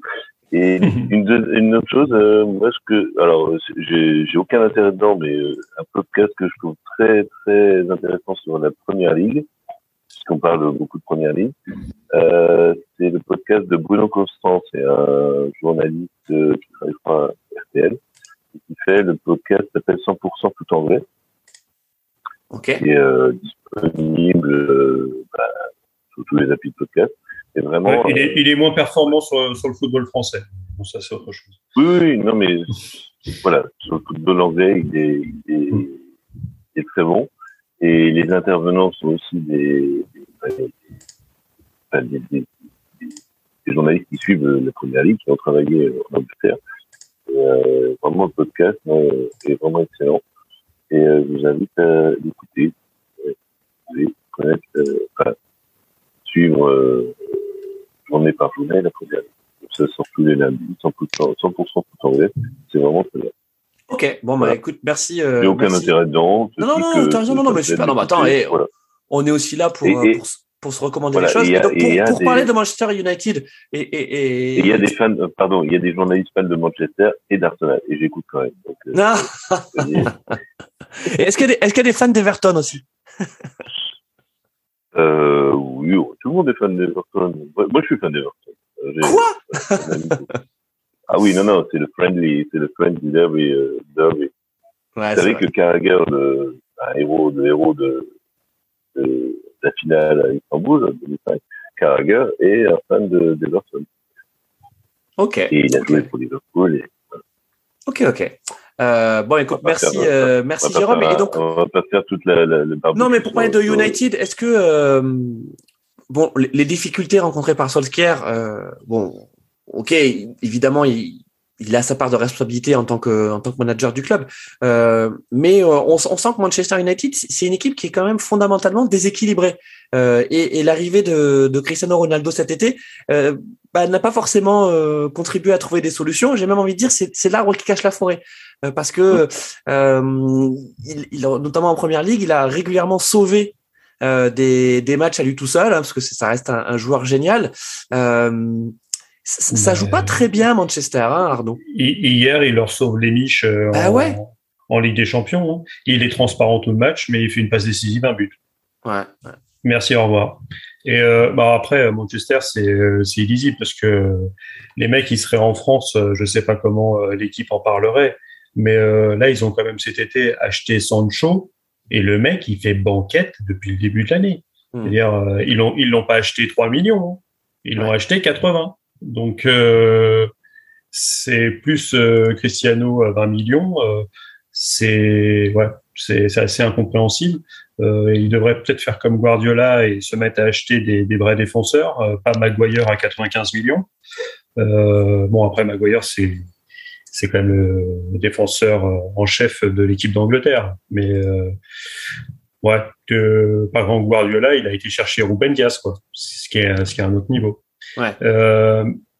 Manchester, moi, je, c'est un club que j'aime bien en Angleterre, donc euh, peut-être parce que il euh, y a eu Eric Cantona et qui, qui a joué, donc euh, c'était un truc particulier. Euh, donc c'est, c'est, ça fait partie des clubs anglais que, que j'aime bien, vu que je suis pas en plus dans les dans, dans les affrontements. j'aime bien autant Tottenham que Arsenal, alors que les deux peuvent pas se sentir. mm. Donc c'est il me, il me dérange pas. J'aime c'est une équipe que j'aime bien voir jouer euh, parce que ça a toujours été porté sur sur l'offensive. Euh, après c'est sûr que si ils veulent faire euh, revenir Pochettino chez eux alors quand est-ce que ça va ouais, être est-ce que ça alors, va, alors justement est-ce, est que, que, ça va être en mi-saison? Est-ce que ça va être la saison prochaine? Alors justement euh, Michel t'as entendu parler de cette rumeur hein, ouais. qui paraît-il est très sérieuse hein, euh, que Manchester United serait intéressé par Mauricio Pochettino. Euh, oui, ouais, j'en ai entendu parler évidemment. Euh, bah, en milieu de saison, ça me paraît, euh, ça me paraît compliqué, mais bon. Après, dans le foot, tout est possible. hein. Mais, Tu, euh, veux que- dire que, que Paris serait capable, enfin en tout cas Leonardo serait capable euh, du jour au lendemain de dire à, à Mauricio comme il a fait avec Turrell, euh, bon écoute on arrête là. moi, ça me Moi, je pense que oui. Ouais, moi, Ouais. c'est faisable. Ouais, moi, je pense que c'est possible. Ouais, carrément. Donc Euh, là, là, tu vois, tu avais juste un. Là, Paris perd 2-1. Bon, il n'y a, rien d'affamant à perdre 2-1 euh, à City euh, en Ligue des Champions. Euh, mais Paris repartait avec un 4-0 dans la musette euh, ce soir. Euh, je suis pas forcément convaincu que. Alors, après, quand on entend toutes les rumeurs, euh, Paris aurait demandé euh, 10 millions de, pour le transfert, parce que pour acheter le contrat de. Euh, je sais pas si c'est 10 millions d'euros, 10 millions de pounds, mais bon, on est, on est grosso On est modo quand même dans les mêmes sphères. dans, dans, dans les mêmes sphères. Et c'est surtout, c'est qu'il faut qu'il trouve un remplaçant avant. Alors, on a, vous avez tous entendu euh, euh, Zinedine, et je pense que, sauf Zizou, il n'y a personne d'autre en ce moment sur, sur le marché. Donc, si Zizou accepte de venir, que, que, Manch- que Manchester United euh, Alors juste, accepte je- je- de- on n'a pas bien entendu, pardon Arnaud. hein. Euh, juste la, la bonne blague de, de Jérôme, c'est vrai qu'il y a Rudy Garcia pas qui est disponible. Il y a Laurent Blanc aussi. C'est pas hein. une blague, euh, c'est- la rumeur qui court qu'en fait, non, parce que Ouais. Manchester cherche un fait, intérimaire ouais. avant de prendre un entraîneur cet été. Et Oui. Rudy Je l'ai vu Garcia passer aussi. Moi, je peux, voilà, Rudy Garcia, Énorme. moi, je peux, je peux entraîner six mois, il n'y a pas de souci. Et moi, je vois très bien Rudy Garcia, le Mourinho français, aller, euh, aller, euh, aller Après à avoir- Manchester, Après avoir fait, après coups de avoir, pied au cul, euh, Ouais. à McGuire et compagnie, et leur dire maintenant on joue au football, euh, on joue à mon football, c'est-à-dire quand je dis on va tous vers l'avant, on va tous vers l'avant, quand je dis on recule, on recule, et puis voilà, c'est le football, euh, du football en fait euh, simple. Voilà. Après, après, il y avait aussi le, le, le truc aussi de, de Solskjaer, c'est que je vous rappelle quand même que l'année dernière, il finit de. Alors, il n'a pas un football chatoyant, hein, c'est le Rudy Garcia euh, euh, moldave, euh, norvégien, mais il finit deuxième du championnat anglais. Euh, derrière Manchester City. comme disait Arnaud, c'est l'arbre Euh, qui cache la forêt. Exactement. ouais. Mais du coup, d'un point de vue comptable, comment est-ce que tu peux, euh, tu peux dire que tu, euh, alors que Manchester, euh, Manchester euh, United, ça faisait longtemps qu'ils n'avaient pas fini sur le podium en, première ligue, comment tu peux renvoyer un entraîneur qui finit deuxième? Alors, effectivement, il, avait eu énormément de transferts, ils avaient dépensé énormément d'argent et tout, mais tu peux dire d'un certain point de vue. Il n'a pas si manqué que ça quelque part. Bah, euh, Euh, pardon Carlos, mais, que- quand, tu es mais- l'entraîneur de quand t'es l'entraîneur de Manchester United, euh, tu ne peux pas te satisfaire d'une deuxième place. Enfin, ça, ça, c'est clair. C'est que euh, on va pas te dire good job. Ça, dépend. Enfin, je veux dire, il, il avait repris l'équipe qui était quand même extrêmement, extrêmement malade. Euh, après, ça- ça- le problème, c'est que quand, euh, quand tu veux le chercher à Molde, euh, ils l'ont même acheté à Molde. À Molde, il était, euh, il était, euh, il était avec son équipe. Il marchait très bien en Norvège. Euh, Molde voulait pas forcément le laisser partir. Bon, lui, il s'est dit, euh, c'est la chance de ma vie, je Non, vais mais, y aller. enfin, c'est formidable. C'est- formidable. hein. Mais, mais au, au- enfin, ça dépend.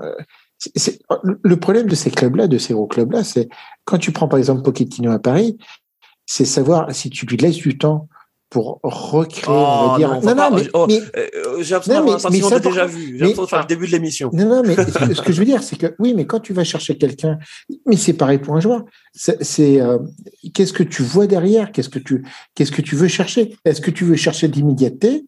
Et mais c'est, c'est pas, c'est pas un jugement de valeur.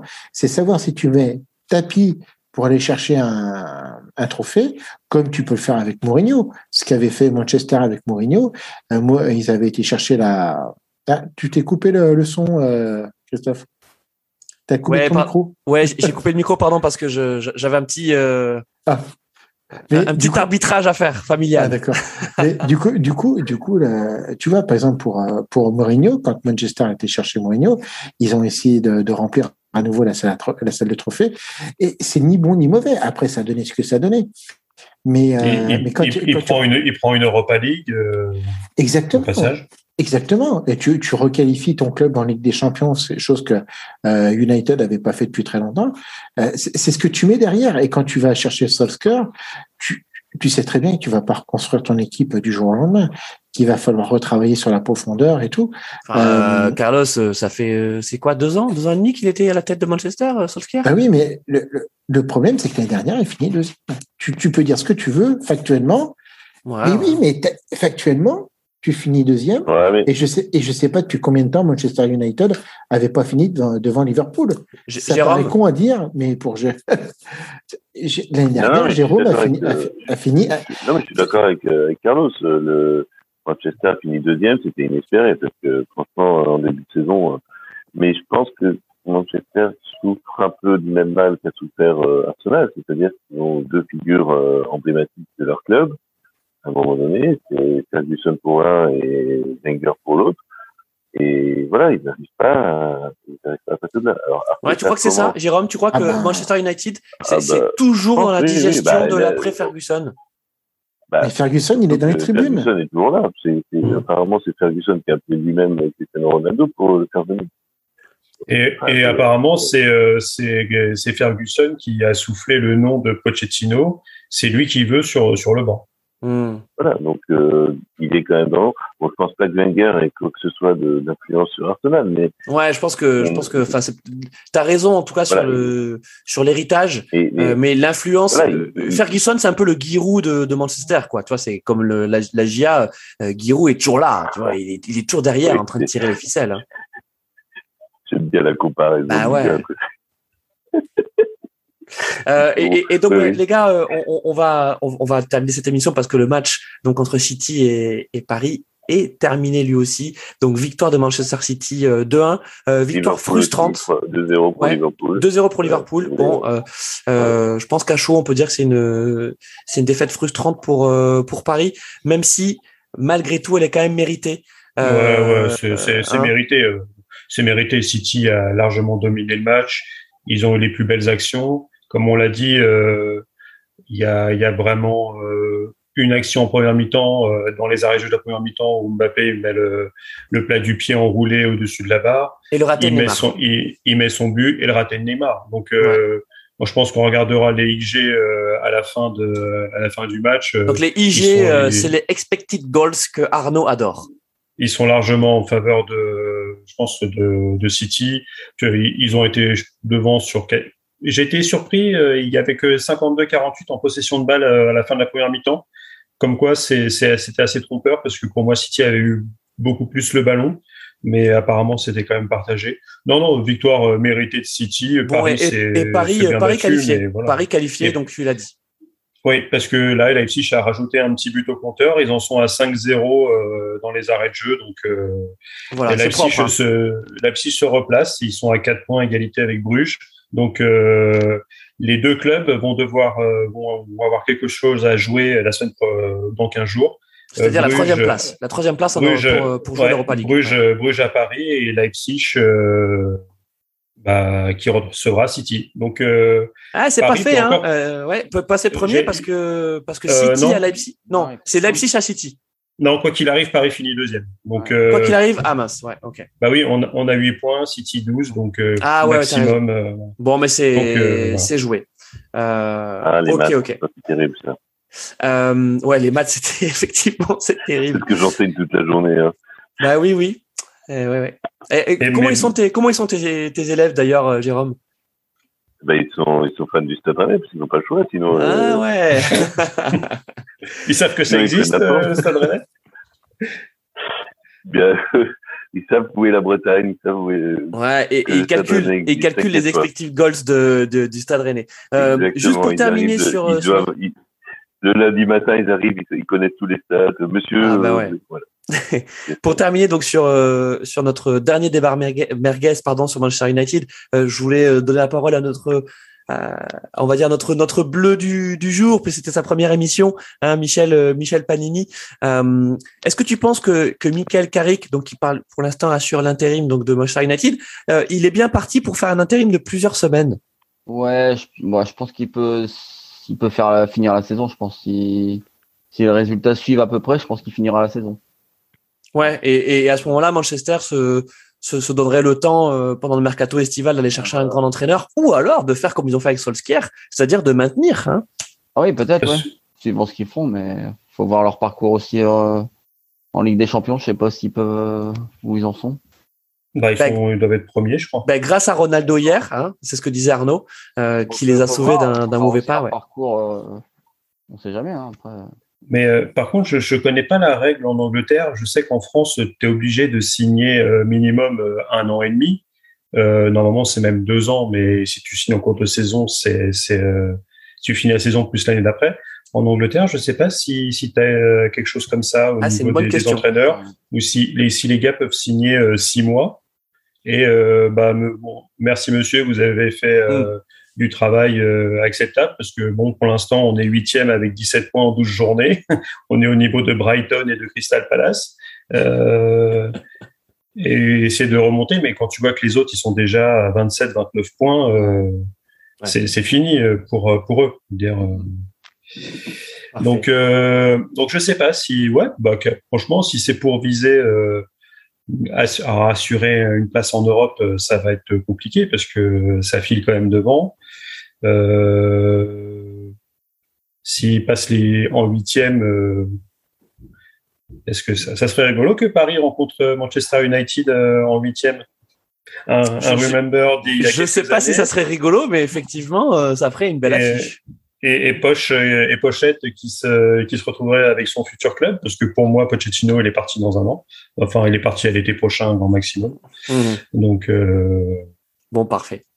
Euh, Michel, pour ta, pour ta première émission Barbecue Foot, alors Ben, C'était très bien, ouais. Je c'est pas, c'est pas si simple. hein. Mon fils euh, peut en, témoigner. Parce il a déjà fait plusieurs émissions euh, sur barbecue vélo. Donc, bah non, bah, je suis très content d'avoir participé, en tout cas pour une première. Bon, me- merci, euh, merci Michel Panini, tu, tu as bien mérité ton, ton, ton numéro 10. Et c'est vrai que, alors c'est un format un peu particulier, c'est c'est live parce que ça dure longtemps, parce que le match dure longtemps. Donc il faut qu'on tienne tout le temps du match. Et donc, je pense que- Voilà, on est, on, on est tous aussi un peu fatigués, euh, fatigués par le, par, par le match hein, qui a été quand même euh, euh, intense et, et jusqu'au bout on a cru que Paris pouvait le faire. Et puis par nos débats merguez qui sont quand même très prenants et pas finis, puisque évidemment qu'on les continuera, on prolongera lors d'un prochain euh, barbecue foot. Euh, Carlos, ça va mon Carlos? Toujours fidèle au poste? Toujours, toujours, toujours fidèle. Oui, j'étais heureux de, de revenir vous voir. Enfin, ça faisait, euh, ça faisait pas très longtemps qu'on s'était quitté, mais non, non, je suis toujours, euh, toujours chaud pour, euh, pour venir dès qu'il y a la possibilité. Bon, t'es euh, vraiment, euh, très heureux de T'es vraiment un amour. participer. Euh, Jérôme, est-ce que, est-ce que les gens te, te reconnaissent dans la rue euh, suite à tes nombreux passages euh, chez Barbecue Foot? Est-ce que tu as des gens qui disent Ah, c'est lui, c'est Jérôme? Ouais, ouais, il me demande, il est comment Christophe Dubarry? Vous savez, Est-ce qu'on t'a parlé de est, euh, Jérôme? Pardon, j'ai pas entendu, excuse-moi. Est-ce qu'on t'a parlé de Terrido, Jérôme, maintenant? Est-ce qu'on se drape devant Oui, toi dans oui, des rideaux directement? Là, je pense que il va y avoir des déçus demain parce qu'on va dire comment ça, il n'y a pas les rideaux. euh, Mais il y a un très bel oreiller. Je sais pas si euh, voilà, les Oui, gens qui oui, sont oui. sur le live, il y, a, il y a un bel oreiller, il est Le joli. bel oreiller, il y a le, le dessin des enfants quand ils étaient petits. Enfin bon. Waouh Ouais, C'est un vrai, c'est un vrai merguezeur, Jérôme. Euh, non, par contre, je tiens Oui. à dire que si Paris n'a pas gagné, pour le, comment dire, euh, le standing du UEFA de la France, Liverpool a fait le job. Hein, puisque, Ah, Liverpool a fait le job. Mais, mais Liverpool Voilà. fait, fait quand même très régulièrement le job hein, en face de bah, Cologne. Liverpool a quand même 4 points en, en Mm. match, donc euh, voilà, il n'y a pas eu de défaite. euh. Je sais pas si- d'ailleurs dans je sais le pas s'il y a une équipe qui a fini à 18 points déjà. oh oui oui oui Oui, Bayern. Oui, oui, oui, ça c'est déjà arrivé. Euh, Paris, dit, je, je sais pas si. Paris, je sais pas si on a fait un 18, mais on a déjà fait un, un 16, euh, du style 5 victoires, un nul. Mm. Enfin, concernant Mais, Liverpool, euh, co- comme dirait Pifou, Pifou le chien, hein, c'est pas Klopp. Ah. Ouais, pas mal. bien. Pas mal. Arnaud, le, le mot de la fin pour toi est merguez. Euh, Eh ben que avec la petite victoire de, de Milan euh, au Vanda Metropolitano, euh, le groupe de Liverpool est, est relancé avec euh, avec Porto à 5 points et les deux autres à 4. Donc euh, il y aura une belle dernière journée de- dans ce groupe hum, hum, hum. qui Ouais. était euh, qui était le groupe de la mort hein, parce que là tu avais Ouais. quatre équipes de très haut niveau. Ouais, c'est clair. Et sinon, bah, encore un, un immense plaisir d'avoir pu euh, euh, Ouais. avec vous les, les merguezers pendant, pendant ces, ces, ces deux heures. J'espère que j'ai pas parlé trop fort, sinon je vais me faire taper par ma femme. Je crois qu'on Aussi. on est tous. Fait. Tu reviendras à nouveau. Oh bah, oh bah oui, moi tant, tant que, tant que je, je peux, euh, je viens. Bon bah super. Merci encore de, de, nous suivre. On se retrouve pour un prochain euh, barbecue foot, peut-être un live, on sait pas. Euh, peut-être qu'on suivra un match, peut-être que ce sera un enregistrement décalé. On se laisse en tout cas toutes les possibilités. On est plein de surprises, vous nous connaissez chez chez Radio Mergazanco. Euh, en tout cas, plein de love sur vous. On salue les amis de P2J, de la 93e, de l'attaque à 5, euh, de culturisme, en tout cas de, de tous les amis euh, podcast et de la podcast family. À bientôt. Bientôt, ciao.